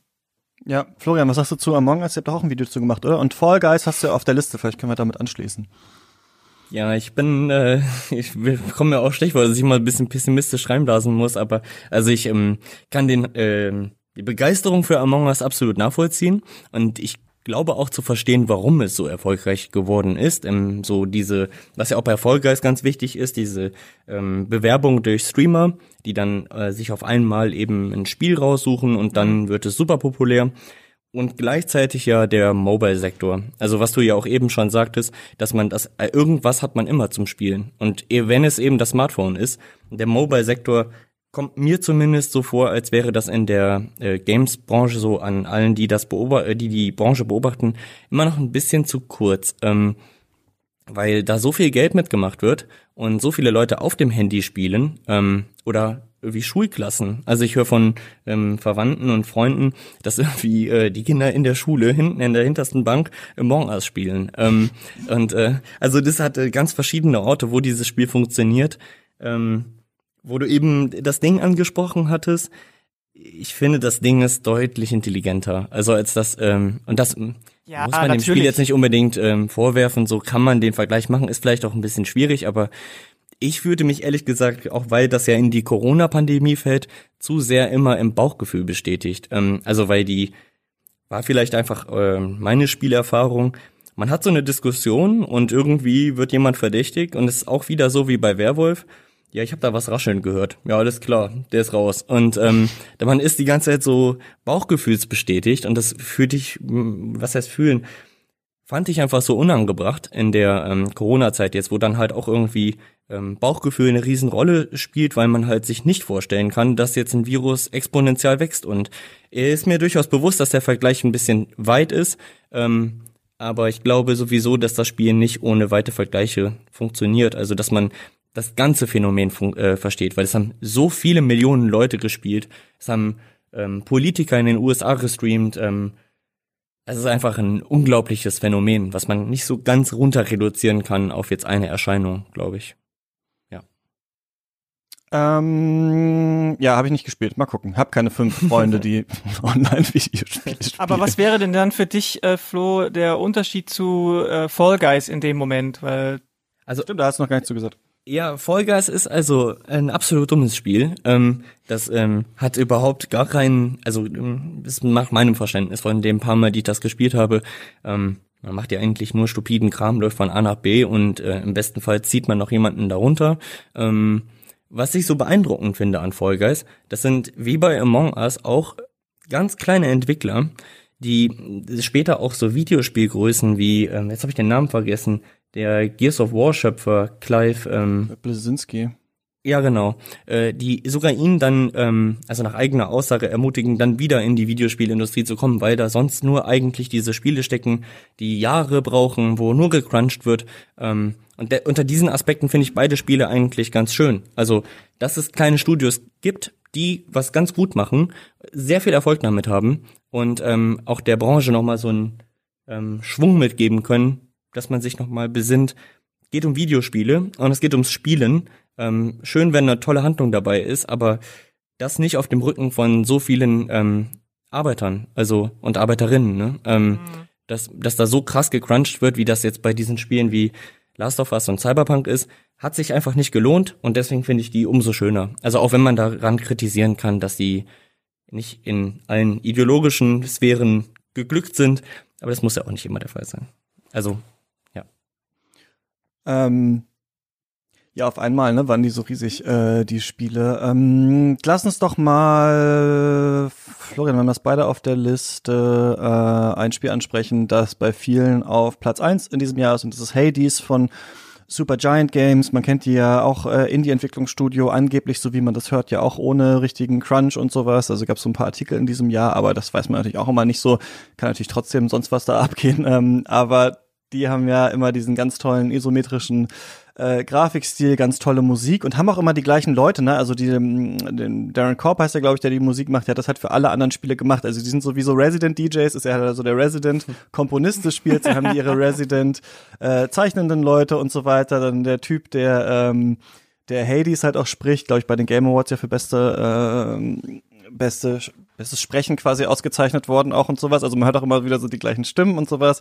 Und es ist ein Spiel, es ähm, haben viele wahrscheinlich von gehört, aber es ist ein Roguelike. Genau, es war lange im Early Access, ist dieses Jahr dann in der 1.0 rausgekommen und man spielt Zagreus, der will an die Erdoberfläche aus ähm, dem Hades raus und sein Vater ist eben Hades und äh, ja, muss sich da durchkämpfen. Ist ein, ja, so ein Roguelike äh, Action Adventure, so ein bisschen wie Diablo eigentlich kann man es mit vergleichen, nur ja, wie Diablo, was so ein bisschen Devil May Cry eher Kampfsystem hat oder sowas. Ich finde, diese so Ja. kann man es vielleicht so ein bisschen, ein bisschen vergleichen, so diese beiden Sachen. Und das Interessante daran ist eben, dass natürlich, also wir haben alle schon 100.000 Roguelikes gespielt, man kennt das natürlich so, es ist immer der gleiche Weg, man kennt irgendwann die Gegner besser, es droppen immer andere Waffen und die, oder nee, man hat unterschiedliche Waffen zur Auswahl, die man erstmal freispielen muss, alle spielen sich unterschiedlich und dann kriegt man immer sogenannte Boons, also das sind so äh, Grüße von den äh, Göttinnen und Göttern des Olymps. Und die reden dann auch kurz mit einem, dann ist dann mal äh, Zeus und dann ist da mal ähm, Ares und sowas. Und die sind natürlich alle so ein bisschen unterschiedlich und haben auch immer eine eigene Dialogzeile. Und so geht das immer weiter. Und es ist unfassbar süchtig machend programmiert und so tight designed, also vom Gameplay, dass es wirklich erstaunlich. Ist. Also ich kenne ganz viele Leute, für die sind Roguelikes eigentlich nix, aber bei Hades sind die irgendwie hängen geblieben und haben das ewig gespielt. Und was das Spiel natürlich, also bei dem Spiel merkt man, finde ich, Wisst ihr, wenn wir bei vielen Spielen sagen, warum ist das drin? Warum gibt's da jetzt Crafting? Warum gibt's da jetzt Loot? Warum gibt's jetzt diese seltsame Sache noch? Warum muss ich das aufleveln und sowas? Hat man bei Hades das Gefühl, hier wurden sich genau auf die richtigen Sachen fokussiert. Also hier gibt's keine Cutscenes, aber jedes dieser Götterbilder ist unfassbar schön gezeichnet und super gut gevoice-overt. Und es gibt so viele Dialogzeilen, die sich immer wieder ändern. Plus, du bist natürlich wie Sisyphos halt selber, den du ja auch treffen kannst im Spiel, immer in diesem bescheuerten Kreislauf, sodass die Charaktere dann selber darüber Kommentare machen. Ne? Also sagen, oh, nicht das schon wieder und hoffentlich ist es jetzt diesmal dieser Bossgegner und nicht der andere und so weiter. Und dadurch finde ich, ähm, ist es super sympathisch, super gut designt und macht richtig viel Spaß. Ich habe dann irgendwann aufgehört, als ich Hades das erste Mal besiegt habe. Das, ähm, da sagt man ja dann, äh, jetzt fängt erst das richtige Spiel an. Aber mein einziger Kritikpunkt daran ist so ein bisschen, dass es schon irgendwann ein bisschen unübersichtlich wird und ich nicht jetzt das Gefühl habe, ich bin wirklich mit Skill jetzt am Ende durchgekommen, sondern einfach habe so lange gespielt, dass ich am Ende irgendwie eine Kombination hatte, wo er dann halt einfach in die Knie gegangen ist, weil manchmal so viel auf dem Bildschirm passiert, dass es so ein bisschen, also ist ja absichtlich repetitiv, vielleicht ein bisschen zu repetitiv wird, aber ähm, ich kann schon verstehen auf jeden Fall, warum das in diesem Jahr so gut besprochen wurde. Warum hast du es auf der Liste? Ja, also ähm, das gehört auch in diese, ich weiß nicht, ob man die so zusammenfassen kann, aber auch so Hades, ähm, Among Us, Fall Guys, all diese kleinen Titel, die auf einmal aus dem Boden schießen. Und bin mir aber noch nicht ganz sicher, auch wenn, also ich mache den YouTube-Kanal ja noch mit jemand zusammen, der Kevin, und der hat ähm, auch ein Video dazu gemacht, da ging es um diese Heldenreise, die da vom Spiel aufgebrochen wird, eben durch das Roguelike-Genre. Ähm, und trotzdem denke ich mir, das ist noch nicht ganz erfasst, was jetzt die Begeisterung von Hades ausmacht, ähm, wo einen das Spiel richtig abholt. Ich glaube, du hast mir mal gesagt, dass ähm, die Charaktere und Figuren halt so unglaublich sexualisiert sind. Ähm, Ich finde, das hat so ein, also was ich mag daran, ist, dass wenn wir so griechische Mythologie uns angucken, wie das halt bei God of War oder sowas äh, vermittelt wird, dann ist es auch alles immer so düster und heftig und Ja. keine Ahnung was. Und ich finde, was ich hier cool finde, also ich finde es einfach ähm, clever, dass es einerseits eine Geschichte gibt. Also er will da raus und er muss halt dann immer Mhm. wieder dahin. Also diese quasi die grundsätzliche Gameplay-Mechanik ist auch in der Story so. Also die begrüßen ihn dann auch wieder. Plus diese Boons, die man kriegt, kommen halt von Göttern. Das kennen wir ja aus ganz vielen von diesen griechischen mythologischen Geschichten, dass auf einmal dann Athena kommt und jemanden, weiß ich nicht, den Zauberpfeil gibt oder irgendwie sowas. So, also ich finde, dass hier dieses mythologische so gut eingebunden ist und gleichzeitig ist es irgendwie sexuell, aber so sexpositiv. Also alle sind irgendwie so ein bisschen horny und attraktiv und ähm, es ist aber auch so ein bisschen witzig. Ja, ich glaube, das finde ich irgendwie ganz cool, weil die griechische Mythologie da strotzt natürlich auch nur so vor Sex und äh, sexuellen Erzählungen und sowas und deswegen fand ich das irgendwie. Also ich hatte das Gefühl, die einzelnen Teile ergeben hier viel Sinn eigentlich in dem Spiel. Ja.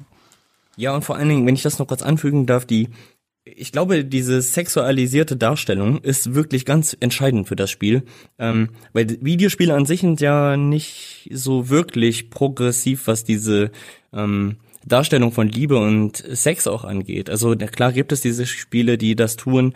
Mm, so richtig Common Sense ist irgendwie noch nicht. Immer wenn das dann mal passiert, gibt's dann die große ähm, ja, Begeisterung aus unterschiedlichen Bereichen. Ähm, aber Hades macht in meinen Augen Sex ein bisschen durch das Gameplay. So, also man wird immer wieder bestraft und hat auch irgendwie Lust an dem Bestrafen. Ähm, und ich kenne, ich kann, kenn mich mit zu Florian ja. leben.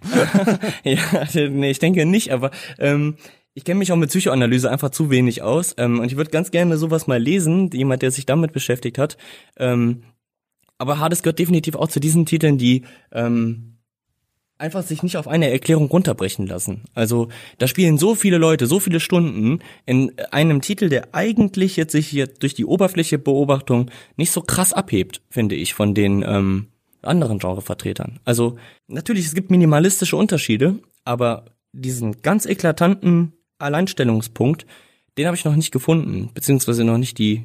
Also vielleicht gibt es da ja einen Artikel, den ich nicht gelesen habe, den jemand von euch gelesen hat, ähm, oder Ihr sagt, die ganze Erklärung mit der ähm, sexualisierten Darstellung ist sowieso Schwachsinn. Ähm, ich glaube, da ist was dran. Ähm, und ja, ich finde es einfach großartig. Also auch wenn man das mal ausklammert, ähm, einfach das macht unglaublich Bock, das alle, alle wegzuhauen. Und ähm, ja. Ähm, ich finde noch nicht, also wo es sich beißt, finde ich bei Hades, ist, dass das Spiel auch sehr viel erzählen will und jeder hat immer einen anderen Dialog und sowas, aber ich weiß nicht, wie es dir geht, aber ich habe das halt irgendwann alles einfach weggeklickt. Also ich weiß ja, nicht, was es da noch für Storylines gab und so weiter. Das fand ich, hat sich ein bisschen gebissen, weil das so ein Flow hat, das Spiel, dass man dann aber eigentlich ja. nicht immer wieder dahin kommen will, nochmal zu jedem Charakter und sich jetzt anhören will, was der genau sagt. Aber ich finde es auf jeden Fall ganz cool, dass sie es ähm, mhm. versucht haben. Lara, wir haben hier bei uns im Podcast schon mal eine Folge gemacht über Last of Us 2 und waren alle nicht so super begeistert, auch wenn wir es, glaube ich, alles spannend fanden, was Naughty, Naughty Dog da versucht hat. Aber du hast es in deiner Liste. Warum, warum taucht es da auf? Ja, das ist tatsächlich, wenn es, äh, wenn ich eine Randfolge machen müsste, äh, auf Platz 10. Also es ist ganz unten auf meiner Top 10 gerade so noch rein, weil ich habe da eine gespaltene Meinung dazu. Ich sehe es auch eher sehr kritisch ähm, im Gesamteindruck, aber es hat viele Elemente drin, die äh, ich doch sagen muss, ähm, das bringt, das, das machen einfach nicht so viele Big-Budget-Produktionen. Und da haben sich Naughty Dog doch wieder mal ein bisschen mehr getraut als andere und das möchte ich nicht ganz unter den Tisch fallen lassen. Ähm, es ist jetzt nicht genügend Raum, äh, das alles auszuführen. Ja. Ähm, ihr habt es in eurem Podcast schon sehr gut alles benannt. Wir haben bei Polygamia einen langen Podcast dazu gemacht, wo ich auch ähm, sehr kritisch darüber gesprochen habe. Ähm, aber man kann schon Naughty Dog vieles zugutehalten. Sei es, dass das äh, Voice Acting Performance äh, Ding, was wirklich hervorragend war von den SchauspielerInnen, sei es ähm, dieser dieser Bruch oder dieser dieser dieser äh, wie soll man sagen, dieses, dieser Kniff mit mhm. der, mit der, mit der, mit der Halb-Halbteilung und, also das sind halt Sachen, die, die kann man schon einfach mal auch ähm, einem Spiel zugute halten, weil sonst diese narrativen Spiele halt schon immer sehr linear funktionieren und es selten mal solche Ausbrüche nach rechts und links gibt. Das ist natürlich jetzt gerade verglichen mit anderen narrativen Medien jetzt nicht so das mega Überraschungsding, aber ich finde trotzdem, dass es da, dass es ähm, im gerade im Vergleich zu allen anderen narrativen Spielen auf dem äh, AAA-Bereich im Jahr 2020 da schon auch wirklich ein gutes Stück voran ist. Ähm, aber ich habe halt trotzdem sehr, sehr viele Probleme auch damit. Ähm, nichtsdestotrotz muss man auch äh, eine Sache noch dem Ganzen zugute halten. Ich glaube, ähm, Last of Us 2 hat äh, bei aller Kritik ähm, einfach auch dazu beigetragen, dass das Medium Videospiel überhaupt breiter besprochen wurde. weil es ein Spiel ist, das es auch in Nicht-Gaming-Medien wirklich geschafft hat, da mal einen Diskurs anzuregen. Also äh, selbst so große Tageszei äh, Tageszeitungen wie Süddeutsche und Co. Ähm, es gab auf ganz vielen großen Veranstaltungen, selbst auf der auf der digitalen Frankfurter Buchmesse gab's äh, ging es ganz viel um Last of Us 2. Also kein Spiel äh, 2020 davor vielleicht, weiß ich nicht, aber in 2020 definitiv nicht. Kein Spiel hat so große Aufmerksamkeit auf die Gaming-Welt geworfen, ohne dass es gleich um was ging wie Killerspiel oder Lootboxen-Debatte. Also mhm. auch mal dem, dem Medium in der breiten Wahrnehmung dazu verholfen, dass es eben auch was aussagen kann und dass es sich lohnt, auch da mal aus einer, ähm, ich nenne es jetzt mal, wie wir es bei uns nennen, äh, kulturkritischen Sicht drauf zu gucken, so wie es eben bei Büchern, Serien, Filmen und so weiter sich auch lohnt. Und deswegen habe ich es bei mir in die Top Ten genommen. Aber es ist auch bei mir nicht äh, ohne viele Schmerzen. Ja, ja, das war bei mir nämlich ähm, ähnlich. Also ich finde es auch ähm, löblich, was sie da versucht haben zu machen. Und was ich sagen muss bei Last of Us 2, ich finde, das ist mit das beste Stealth-System, was ich je gespielt habe. Also die Stealth-Passagen, dass man den Gegner so presst, also dass du die Hunde hast, dass du wirklich mhm. das Gefühl hast, fuck, ich muss hier irgendwo raus. Gerade, ich finde, das bietet sich super an. Man kann ja den Schwierigkeitsgrad so einzeln einstellen. Äh, viele Items, aber super schwer. Äh, und, und, ohne, dass man ähm, diese Sicht hat, äh, dass man sehen kann, wo die Gegner sind. Wenn man das mit Kopfhörern spielt, das ist wirklich unglaublich, finde ich. Also sowas ja. habe ich in anderen Stealth-Spielen noch nicht erlebt. Und deswegen fand ich auch Cyberpunk, was den Stealth angeht, geht dann danach so sehr enttäuschend. Also ähm, ja, ich finde, es ist schon ein besonderes Spiel, aber ja, haben wir noch schon länger drüber geredet, ähm, äh, Florian, in unserer Folge. Ähm, The Longing würde mich interessieren. Das ist bei dir auf der Liste, Lara. Das ist ein Spiel, was man 400 Tage spielen muss, ja, ne? Ja, ja. ja also muss es, es ist, äh, äh, ist es nicht, kann, aber es dauert auf jeden Fall so lang. Ah, man kann auch nach ein paar Tagen reinschauen, okay. Mhm.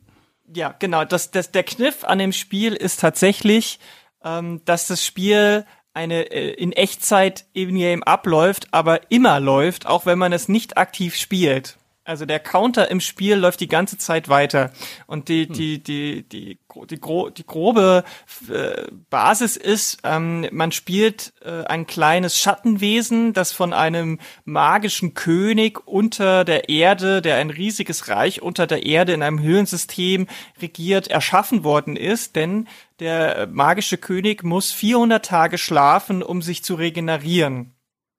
Und er kann aber nicht von alleine aufwachen.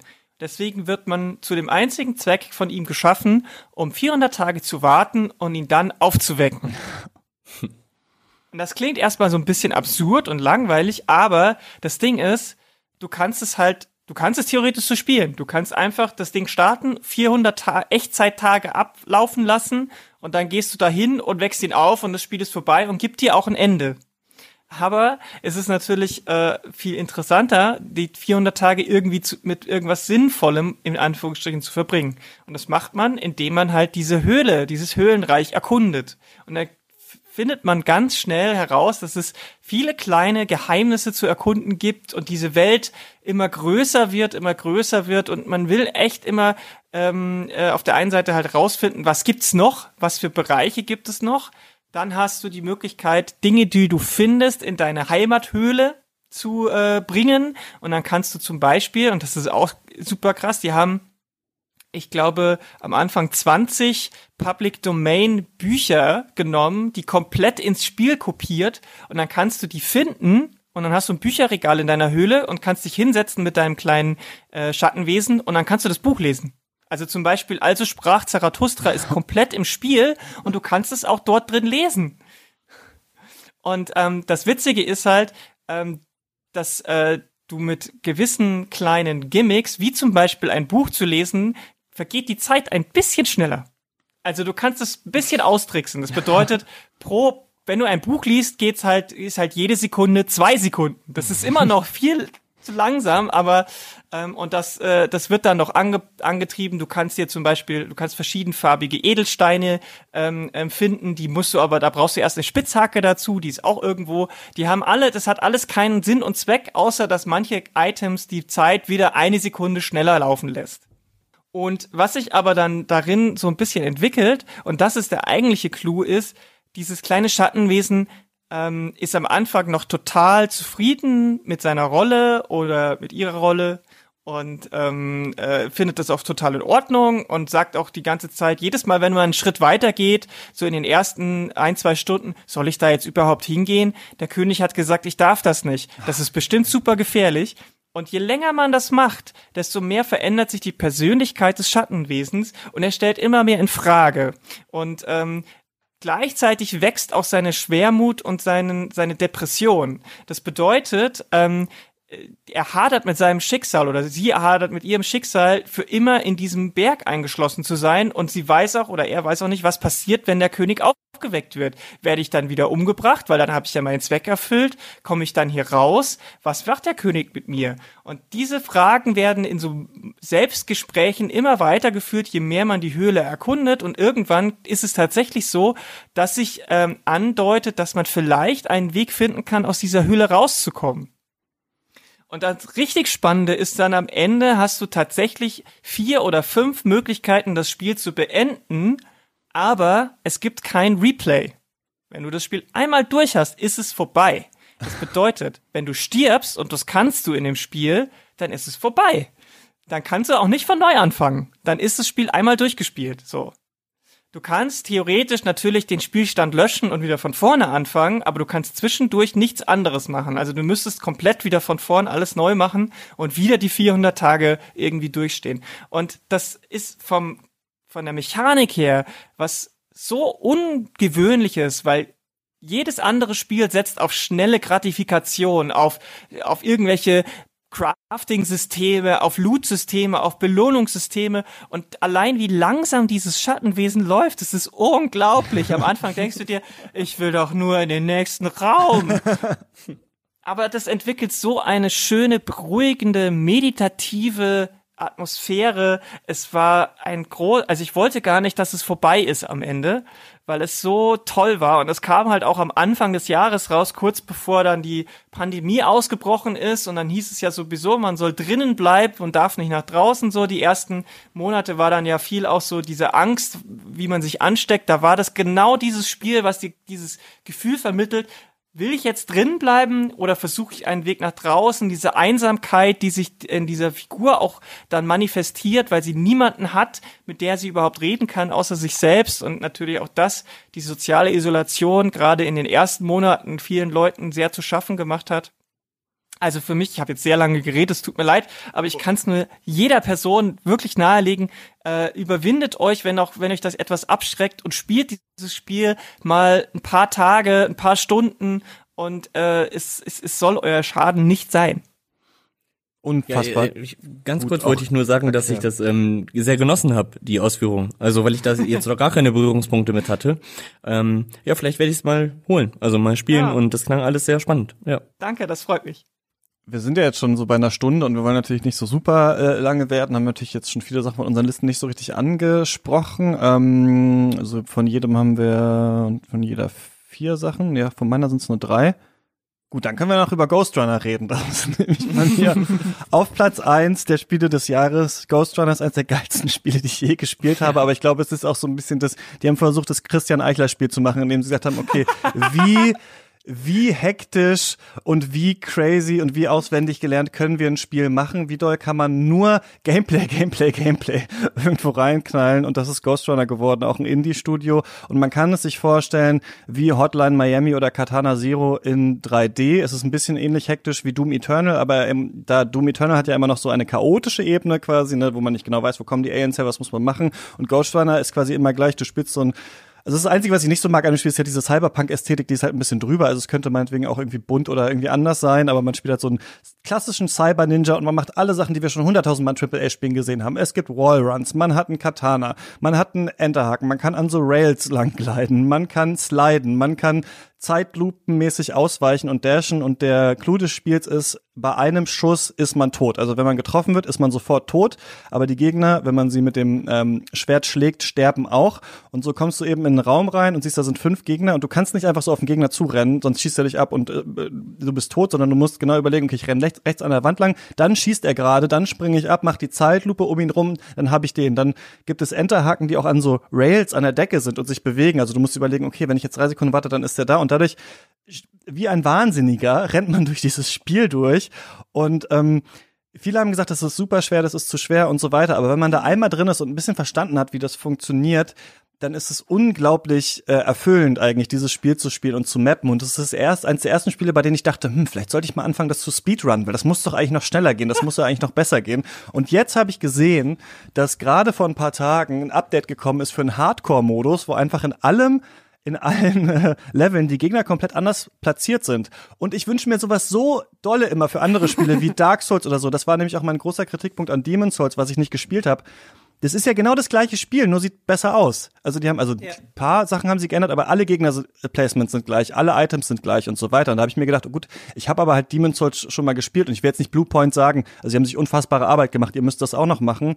Aber bei dem einzigen Spiel, wo das ein bisschen so war, ähm, Dark Souls 2, Scholar of the First Sin, also als die neue Version rauskam, da haben die das da auch so gemacht. Da waren die Wege im Spiel anders, äh, da haben die die Gegner anders platziert und es gibt auch für die alten Souls-Spiele auch Mods, die ich auch schon gespielt habe, wo die Bonfire anders sind, wo andere Gegner sind und sowas. Und ich liebe das halt und ich finde das super krass, dass die das jetzt einfach umsonst äh, reingepatcht haben. Aber übrigens, wenn man das jetzt startet und diesen Hardcore-Modus spielen will, nicht auf New Game klicken, denn wenn man das macht, dann, ist, dann geht das nicht. Also musste ich mir so ein Safe-Game aus dem Internet laden, aber äh, damit ich das jetzt spielen kann, übrigens viele Probleme. Hat kein richtiges Quick-Save-Feature. Also ich habe das einfach im Hintergrund angelassen, manchmal zehn Stunden, weil ich keinen Bock mehr hatte und sowas. Also ganz viele Probleme. Story ist irgendwie albern. Es, es gibt viele Kritikpunkte daran, aber ich habe selten wirklich so viel Spaß gehabt bei einem Videospiel. Und ähm, ja, ich mag das total gerne. Das ist mein, ähm, mein Spiel des Jahres. Florian, du hast auch reingespielt, oder? Ja, genau. Ich habe noch nur reingespielt, ähm, ein paar Level gemacht. Ich hatte die Demo schon gespielt während des äh, der Gamescom. Ähm, genau und kann das eigentlich nur alles bestätigen, was du so gesagt hast. Es ist einfach, äh, was für ein Tempo. Ähm, und äh, mir kam gerade der Gedanke, als du das erklärt hast und ausgeführt hast, ist vielleicht auch so ein, also weil du ja, dein Punkt war ja auch zum Teil, dass ähm, das Spiel jetzt nicht super Neues macht, sondern all diese Dinge, die es schon in anderen Spielen gibt, irgendwie perfektioniert. Also es gibt schon ähm, äh, Wallrun, es gibt einen Enterhaken, mhm. Katana und sowas kennt man schon überall her, aber verbindet das irgendwie so elegant, dass sich das trotzdem neu anfühlt. Also wenn man dann diese ganze Verkettung von Dingen hinkriegt und diese fünf Gegner, die irgendwo rumstehen, die jetzt in anderen Spielen, es ist nichts Besonderes, fünf Gegner mhm. wegzuhauen, aber wenn ich da fünf Gegner nacheinander wegklatsche, nachdem die die ganze Zeit schreien, ja, jetzt hab ich dich, dann fühlt sich das richtig gut an. Und ähm, man kommt sich auch ähm, also natürlich ein bisschen problematisch mit dieser Power Fantasy und so, aber ich habe mir das dann erarbeitet, dass ich das dann äh, geschafft habe, dass ich diese fünf Gegner da weggehauen habe. Das ist nur, weil ich es perfekt hinbekommen habe.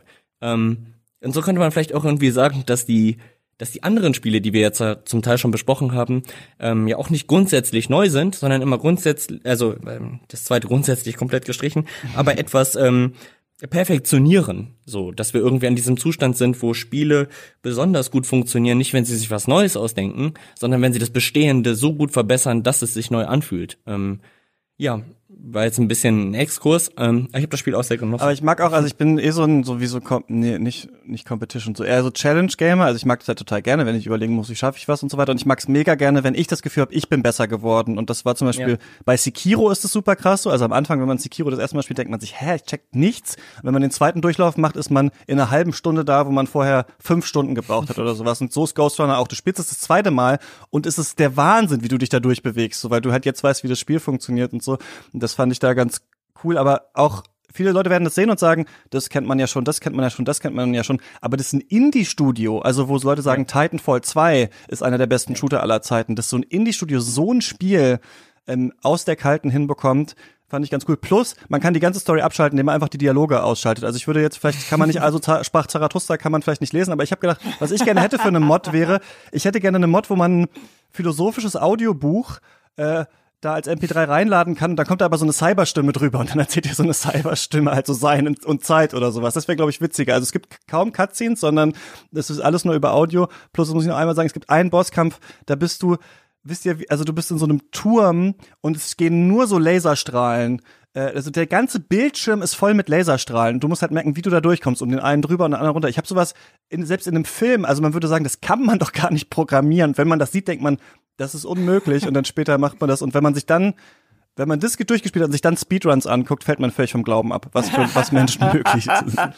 ist ja, also aber, ja. so faszinierend Speedruns auch für mich immer sind, ist es gefährlich, weil man sehr schnell daraus auch ein Frusterlebnis basteln ja. kann. wenn man sich denkt, wie lange man selber an einer Stelle gehakt hat und dann guckt man einen Speedrun und die Menschen machen das in zwei Sekunden und man kommt sich so so so unfähig vor und so wie wie habe ich das nicht hingekriegt oder ja. da bin ich ja nie drauf gekommen kommen, wie habe ich mich da angestellt. Also Speedruns sind manchmal auch ein bisschen gefährlich. Ähm, naja, du müsstest dir halt wahrscheinlich dein Audiobook dann einfach auf äh, mit deinem Laptop oder da nebenher laufen lassen oder Es gab halt, das fand ich halt witzig. Ich habe dieses Jahr ist auch wieder Souls, aber ich habe noch mal Jedi Fallen Order angefangen zu spielen, dieses Star Wars Spiel. Mhm. Und es gibt dafür tatsächlich, das fand ich so witzig. Man kann sich halt als Mod ähm, runterladen, dass man aussieht wie irgendwie so ein Sith, also so ein bisschen auch wie der Mandalorian eigentlich. Und dann kann man sich wirklich auch eine Voice Vocoder-Mod runterladen, dass dein Charakter halt so spricht wie Kylo Ren, also diesen Vocoder-Effekt drüber hat. Ah. Und das ist super witzig, weil dadurch Jedi Fallen Order, was ja eigentlich auch so ein bisschen so Abenteuer spielt, so ein bisschen so wirkt wie so ein ein bisschen zu netter Sith, der halt mit den Leuten da so durchrennt und sowas. Und das fände ich halt witzig. Aber wir haben jetzt so viele Sachen angesprochen. Wir, wahrscheinlich können wir wirklich nur noch so weit gehen, dass jeder noch so ein paar Sachen von seiner Liste irgendwie so ein bisschen erzählt. Was sollte man noch, ähm, was sollte man noch irgendwie ähm, gespielt haben in diesem Jahr, Lara? Naja, also wenn man äh, ein wirklich gutes Cyberpunk-Spiel äh, spielen möchte, also Cyberpunk jetzt als Genre und Setting, dann spielt doch Cloudpunk. Ähm, das ist ein äh, auch ein Indie-Spiel, ähm, bei dem ich am Anfang auch gedacht habe, oh, das könnte gut sein, aber vielleicht wird es auch schnell langweilig, weil man spielt quasi eine ein, ein Lieferdienstfahrer in der Zukunft in so einem äh, äh, Cyberpunk-Setting, aber es ist interessant, wie man aus so einem Lieferdienstspiel dann so einen Thriller basteln kann. Und die Welt ist schön gemacht und das, äh, es ist genügend Abwechslung und auch das Voice-Acting ist größtenteils super. Also da kann ich nur sagen, wenn ihr sowas mögt, dann äh, checkt doch mal Cloudpunk aus, kostet auch nicht so viel wie äh, andere Spiele und ähm, ist halt natürlich auch jetzt nicht so groß und ist jetzt kein Third-Person-Shooter mit irgendwas, sondern äh, ist natürlich ganz anders aufgebaut. Aber wenn ihr auf dieses Setting und das Genre steht und sowas aber in einem guten Spiel haben wollt, wo alles passt, dann Cloudpunk. Ja, vielleicht gehen wir einfach immer so ein bisschen genau rum. Jetzt Florian, du eins von deiner Liste. Ähm, ja, ich, äh, das kürzeste wäre wahrscheinlich Iron Harvest. Ähm, das kommt von deutschen Entwicklern und ähm, ist so ein RTS-Spiel, also so ein ähm, Schere, Stein, Papier-Spiel. Und man kennt das vielleicht von solchen Ablegern wie Company of Heroes, ähm, die ja so Weltkriegs-RTS-Spiele machen. Und das ähm, ist jetzt dem Spiel ein bisschen Unrecht getan, aber was ich am meisten aktuell an Iron Harvest liebe, ist, dass ich nicht Company of Heroes spielen muss, weil dieses Spiel so eine ideologische Katastrophe ist, dass die ganze Zeit diese Wehrmachtssoldaten, die diesen Vernichtungskrieg da normalisieren und immer so, ja, wir machen ja hier nur unseren Job und ja, äh, so gefühlt der normale Lanza-Mythos. Ähm, und das Spiel funktioniert natürlich toll, gameplay-technisch, aber ideologisch Vollkatastrophe. Und Iron Harvest ist halt ähm, nutzt das schon, nutzt wieder das Bestehende, bringt noch was eigenes ein, das mit den Max. Ähm, ja, ich will nicht lange reden, ist ein tolles Spiel und ist besser als Company of Heroes. Genau. Ja, also vielleicht können wir so noch so eine, zwei Runden machen. Äh, Half-Life Alex habe ich gespielt. Ähm, das war für mich das richtige krasse Lockdown-Spiel. Äh, ich habe mir eine Oculus Rift S gekauft und dann danach wieder verkauft, als ich dann genug Virtual Reality äh, gesehen hatte für einen Lockdown. Er hat mich da echt ein bisschen gefühlt hier wie Neo in der Matrix, äh, immer dann hier eine Brille auf und in die, in die andere Realität rein, wo doch draußen die Zahlen so gestiegen sind. Ja, little did we know, äh, wie weit die Zahlen dann noch steigen äh, würden. Aber ähm, ist ironischerweise, also alle sagen ja immer, das ist das krasseste VR-Spiel, was jemals gemacht wurde und so weiter, ist halt das erste VR-Spiel, was ich gespielt habe und ich fand es sehr gut. Also es ist cool, mal wieder ein Half-Life-Spiel von Valve zu sehen. Bisschen ist es so, als wäre Half-Life jetzt so ein bisschen wie so ein Vergnügungspark irgendwie. Also sie haben ja auch überlegt, machen wir das als Portal-Spiel, machen wir das als Half-Life-Spiel, haben sich dann für Half-Life entschieden. Und ähm, coole Rätsel und ja, was ich sagen muss, halt was so Immersion oder sowas angeht, habe ich sowas halt noch nie erlebt. Ne? Also ich hatte wirklich das Gefühl, ich bin da in dieser Stadt, ich bewege mich da. Ich finde es ein bisschen schade, dass sie Alex, dass man nur ihre Hände sieht. Ich hätte es lustig gefunden, wenn eine große Gamerschaft äh, an sich runtergeguckt hätte und es wäre der Körper einer Frau gewesen. Ich weiß nicht, ob sie es deswegen vielleicht nicht gemacht haben, weil andere VR-Spiele ähm, machen das ja oder ob sie es einfach aus gameplay-technischen Gründen gemacht haben. Ähm, storymäßig weiß ich schon gar nicht mehr genau, worauf das hinausläuft, aber war ein wirklich beeindruckendes irgendwie ähm, Erlebnis und äh, ja, man kann vielleicht mal hoffen, dass Valve sich noch mal an irgendein anderes Singleplayer-Spiel oder sowas rantraut, fände ich auf jeden Fall ganz ähm, cool. Lara hast noch einen. Ja, ich habe noch einen. Ich wollte noch kurz zu, zu Half-Life Alex sagen, dass ich schon äh, erstaunlich finde, dass ähm, ein Half-Life-Spiel doch noch rausgekommen ist, mhm. dass, äh, dass, äh, und dass das auch nicht total zerrissen wurde, sondern ja. dass es wirklich auch ein gutes Spiel geworden ist, weil ich meine, dieser, dieser Mythos um Half-Life 3 und so weiter, da hätte man, haben ja die meisten Leute gesagt, es wird nie wieder ein Half-Life-Game Spiel, Half-Life-Game geben, weil die Erwartungen zu groß sind. Hatten wir ja am Anfang auch schon so ein bisschen das Thema mit den Erwartungen und die Gamerschaft, die dann völlig durchdreht. Und ähm, deswegen finde ich es faszinierend, dass es Valve tatsächlich den Schritt gewagt hat und bin gespannt, ob sie den Erfolg daraus jetzt tatsächlich nochmal irgendwie mitnehmen und sagen, okay, wir probieren es vielleicht wirklich nochmal mit einem richtigen Singleplayer-Spiel dazu. Kann aber auch sein, dass sie sagen, wir vertiefen uns jetzt weiter auf dieses VR. Muss man halt mal gucken. Mhm. Ähm, ja, ich habe noch äh, das, äh, wenn ihr ähm, ein äh, schönes äh, Adventure spielen wollt, was nicht in dieser klassischen 2D Point-and-Click-Sache ist, sondern wenn ihr halt so Spiele wie Life is Strange gespielt habt und mögt, äh, dann ist das Nachfolgerspiel Tell Me Why genau das Richtige für euch, denn wieder mal hat Don't Not es geschafft, da neue Maßstäbe zu setzen, sich wirklich ähm, nochmal hinzusetzen und äh, das ist ein wirklich gutes Spiel geworden. Es geht immer besser, klar, aber ähm, es ist, ist ein Interesse, ist wieder so eine Art leichtes Mystery-Spiel, wenn auch der Mystery-Aspekt nicht so groß ist wie bei Life is Strange, zumindest beim ersten. Und die Charaktere sind gut geschrieben. Äh, die hatten sich extra auch Hilfe geholt, sowohl von den äh, von einer Vereinigung der kanadischen kanadischen indigenen Bevölkerung, äh, die da in dieser Gegend lebt, in dem das Spiel spielt, als auch von der ähm, einer ähm, Vereinigung der USA, die sich mit queerer Medienrepräsentanz auseinandersetzt, damit das auch in Ordnung geht und eben kein äh, verletzliches Verhalten oder sonst irgendwas äh, reproduziert wird. Und am Ende ist dabei ein, eine wirklich ähm, eine, eine spannende, ähm, emotional mitreißende Geschichte geworden, ähm, die aber auch als Spiel wieder, wenn man solche Spiele mag, ähm, sehr gut funktioniert. So als 3D-Adventure würde ich es jetzt mal nennen, weil ähm, es ist nochmal was anderes, wenn man so klassische Point-and-Click-Adventure mag.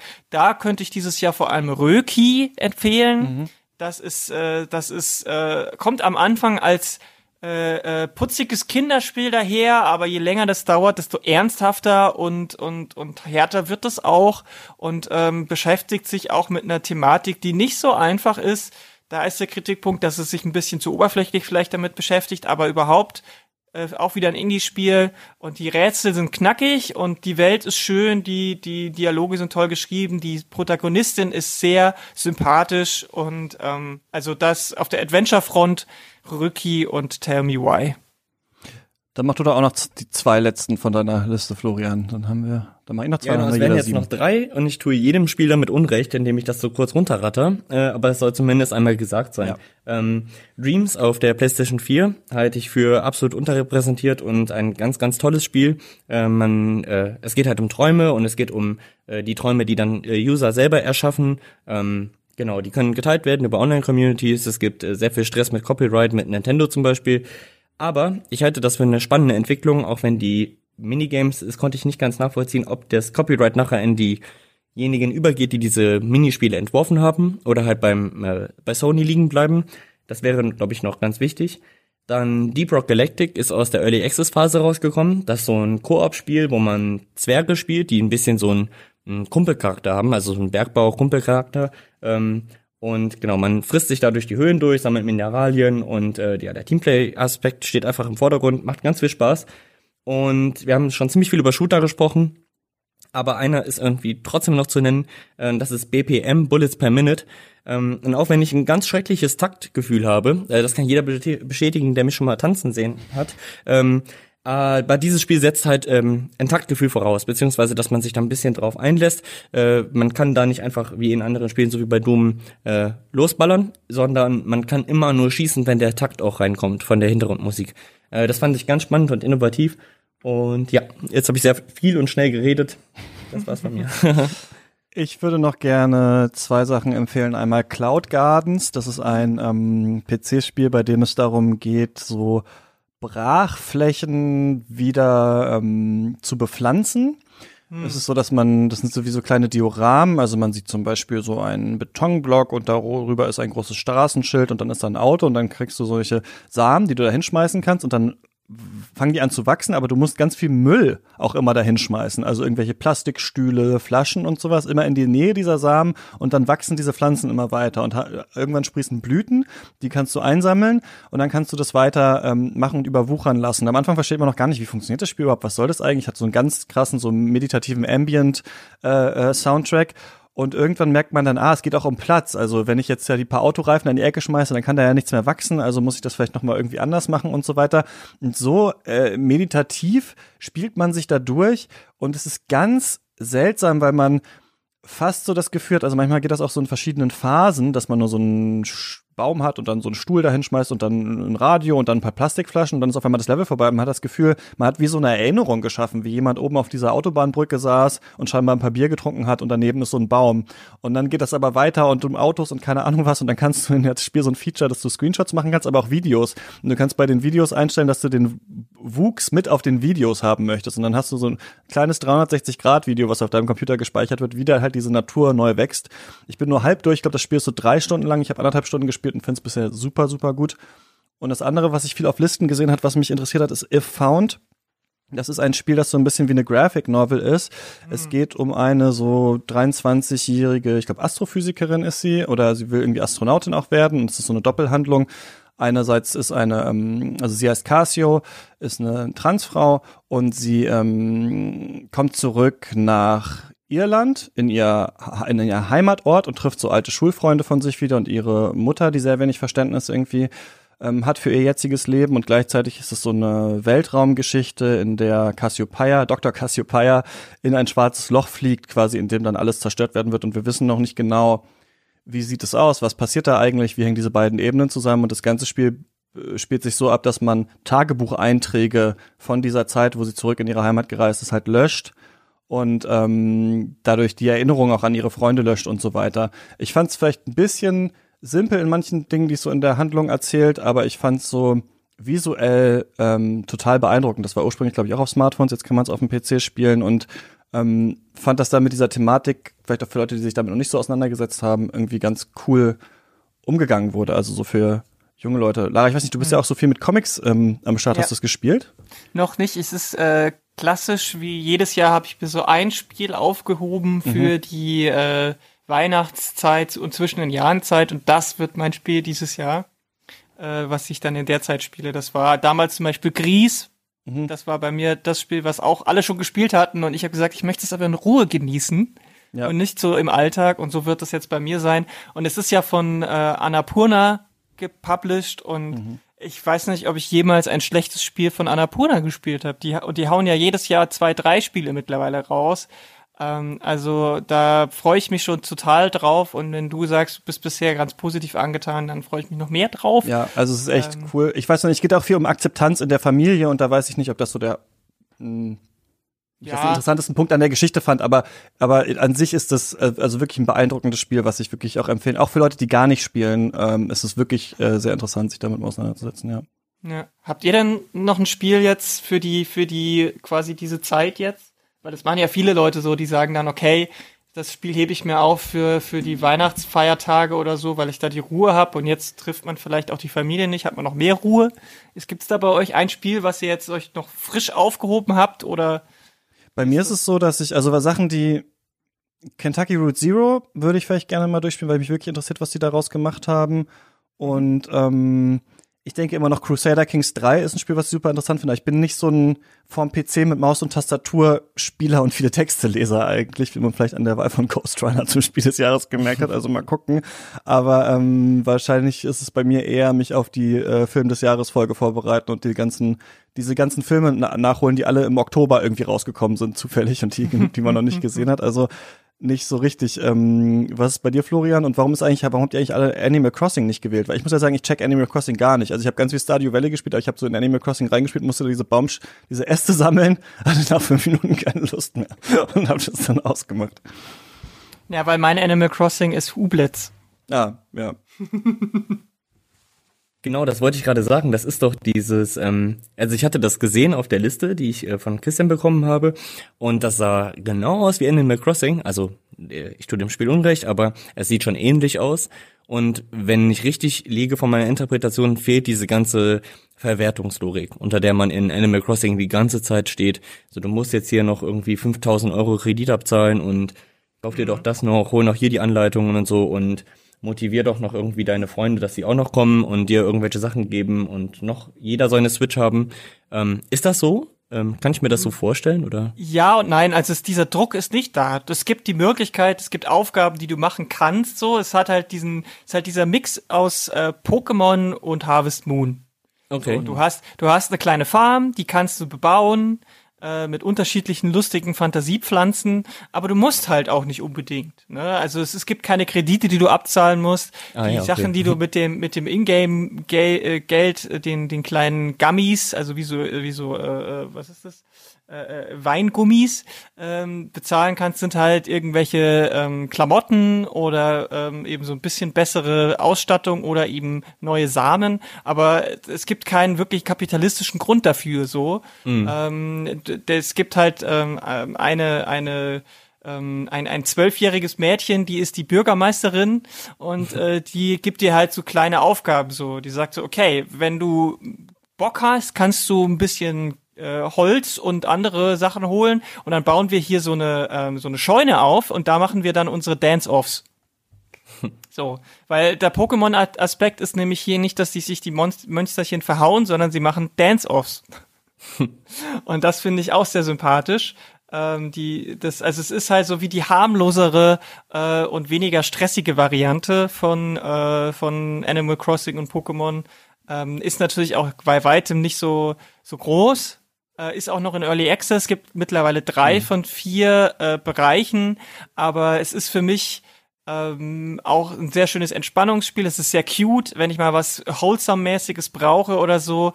Ähm, was, äh, wenn ich jetzt mal nicht so den, den, den Thrill von Tony Hawk brauche, dann spiele ich halt Couplets. Ne? Ja, bei mir ist natürlich auch noch so, dass ich ähm, für unsere Folge auch und weil ich auch immer noch auch Sachen entdecke und wirklich nicht so richtig, bei mir ist jetzt auf Platz sieben in der Liste, aber es kann auch da wieder komplett rausfliegen, äh, Cyberpunk natürlich noch fertig spielen will. Ich bin jetzt an diesem Point of No Return in der Story und mache jetzt alle möglichen Nebenquests und gucke mir das jetzt alles an. Jetzt habe ich tatsächlich auch so ein paar Sachen gefunden, von denen ich gar nicht dachte, dass es sie im Spiel gibt. Richtige Emotionen zum Beispiel.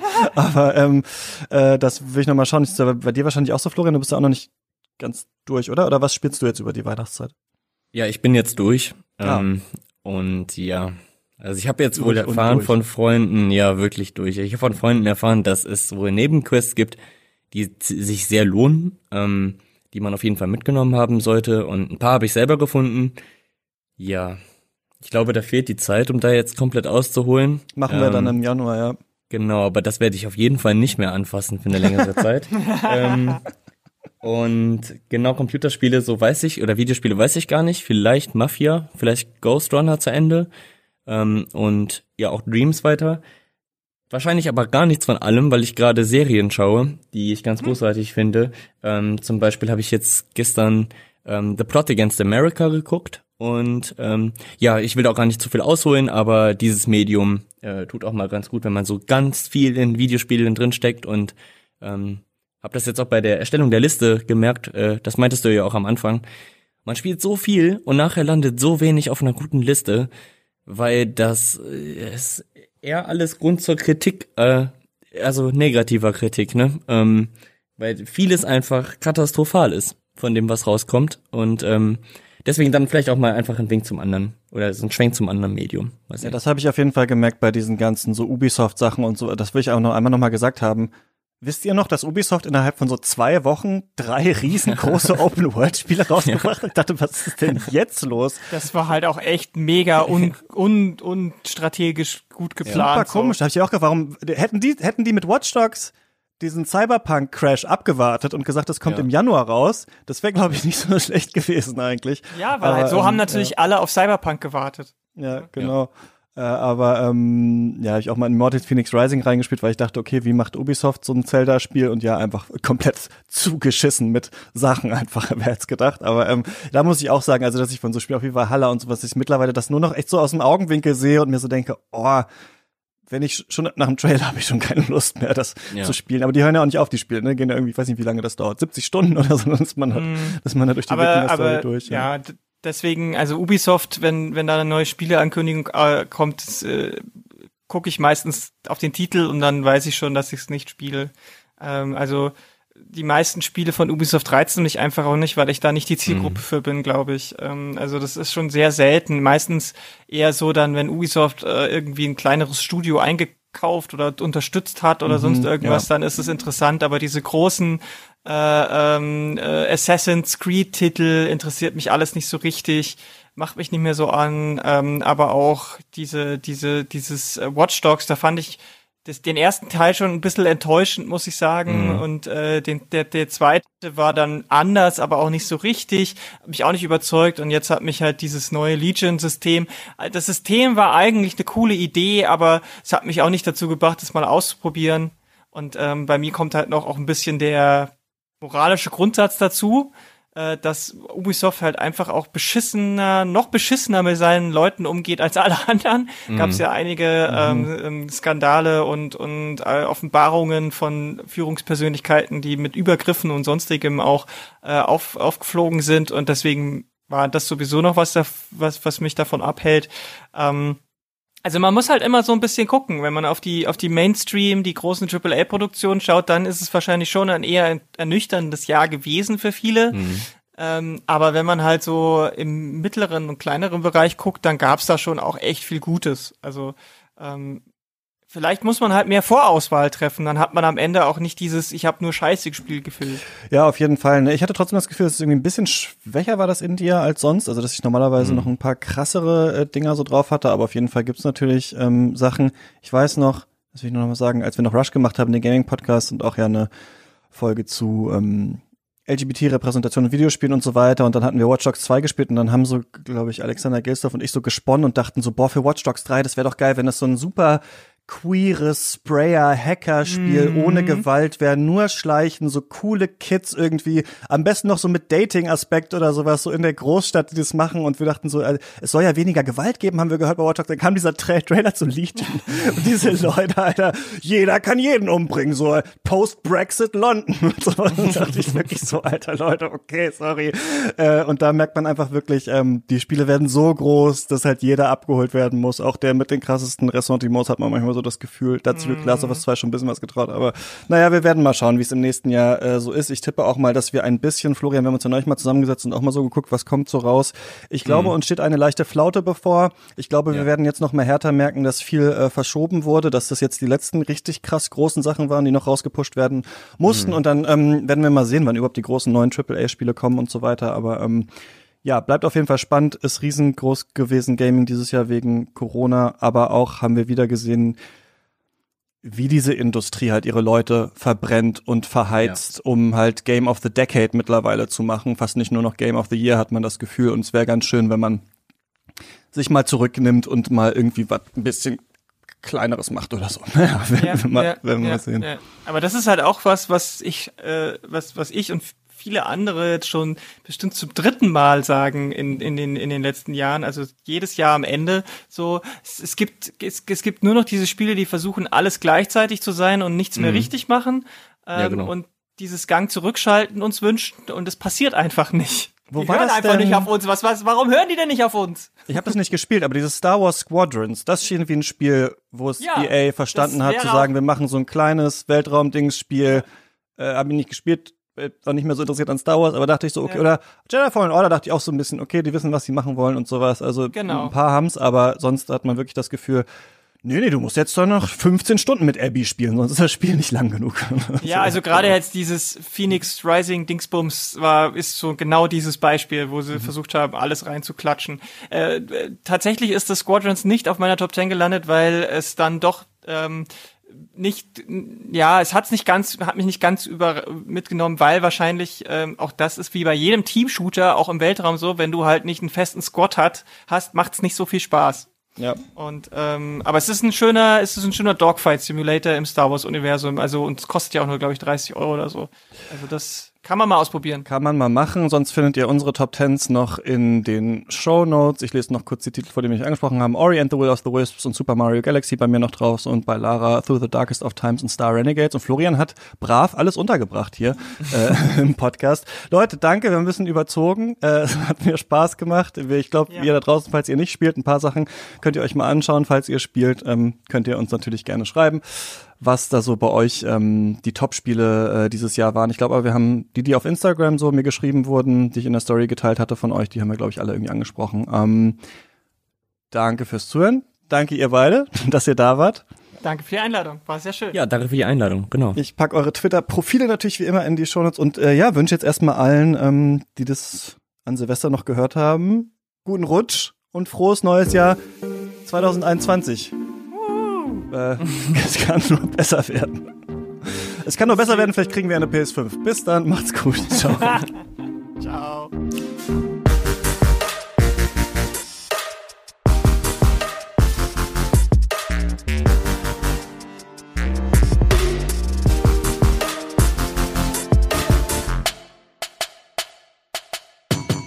Katz ist eine Produktion von mir, Christian Eichler. Ihr könnt mich jederzeit erreichen unter katzpodcast.yahoo.com oder auf Twitter at chr-eichler oder auf unserer Instagram-Seite. Ähm, nächste Woche gibt's hier übrigens den großen äh, Filmrückblick, das große äh, Turnier Battle Royale, wo wir den Film des Jahres bestimmen. Dazu Gast sein werden Jenny Ecke, Lukas Bawenschik und Daniel Schröckert. Und ähm, ein letztes Mal in diesem Jahr danke ich allen, die Cuts erst möglich machen. Wir sind ja gecrowdfundet und sonst äh, gäbe es uns natürlich auch gar nicht. Da sind erstmal unsere Studio-BossInnen Grace Berlin, David Bockhorn, Joshua Franz, Stefan Kiske, Georg Kraus, Tom Simmert und Christian Wefers und unsere weiteren ProduzentInnen. Jens Bahr, Björn Becher, Marcel Beermann, Hubert Binjak, Peter Böttsch, Tobias Breitweser, Theodor Brotmann, Finn-Ole Clausen, Nikolas Dietz, Heiko Dörr, Jon Eden, Sarah Eliport, Stefan Eliport, Arne Leonardo, Elisabeth Fulda, Jörg Giese, Max Gilbert, Jonas Helmerichs, Jonathan Hilgenfeld, André Holstein, Jakob Jockers, Michael Kanzia, Christian Kaufmann, Ralf Kienzler, Sven Kundler, Thomas Kustermann, Martin Leistner, Sebo McPowers, Martin Nauhaus, Marco Naujoks, Alfred Neumann, Nikolai Puk, Simon Popp, Philipp R., Alexander Sadlo, Michael Schill, Gerrit Schlaf, Martin Schobert, Dirk Scheweck, Andreas Siegmann, Luis Sir Excelot, Malte Springer, Eik Stankiewicz, Marius Stein, Valentin Tischer, Michael Urbanovic, Tobias Walter, David Wieching, Florian Bittenbecher, Florian Zeppenfeld, Christoph Zollner, Falk Schitzmann und meiner Oma. Und wie ich gerade gemerkt habe, könnt ihr einfach äh, bei Steady eure Namen einfach in irgendwas Lustiges ändern und das lese ich dann auch vor. Also kleiner Tipp fürs neue Jahr. Danke, dass ihr uns in diesem Jahr so unterstützt habt, ähm, dass der Podcast überhaupt so abgegangen ist. Da werden wir bestimmt äh, nächste Woche noch ein bisschen drüber reden, wenn es dann unseren großen Filmrückblick gibt. Bis dahin, ähm, macht's gut, guten Rutsch, frohes Neues. Bis dann.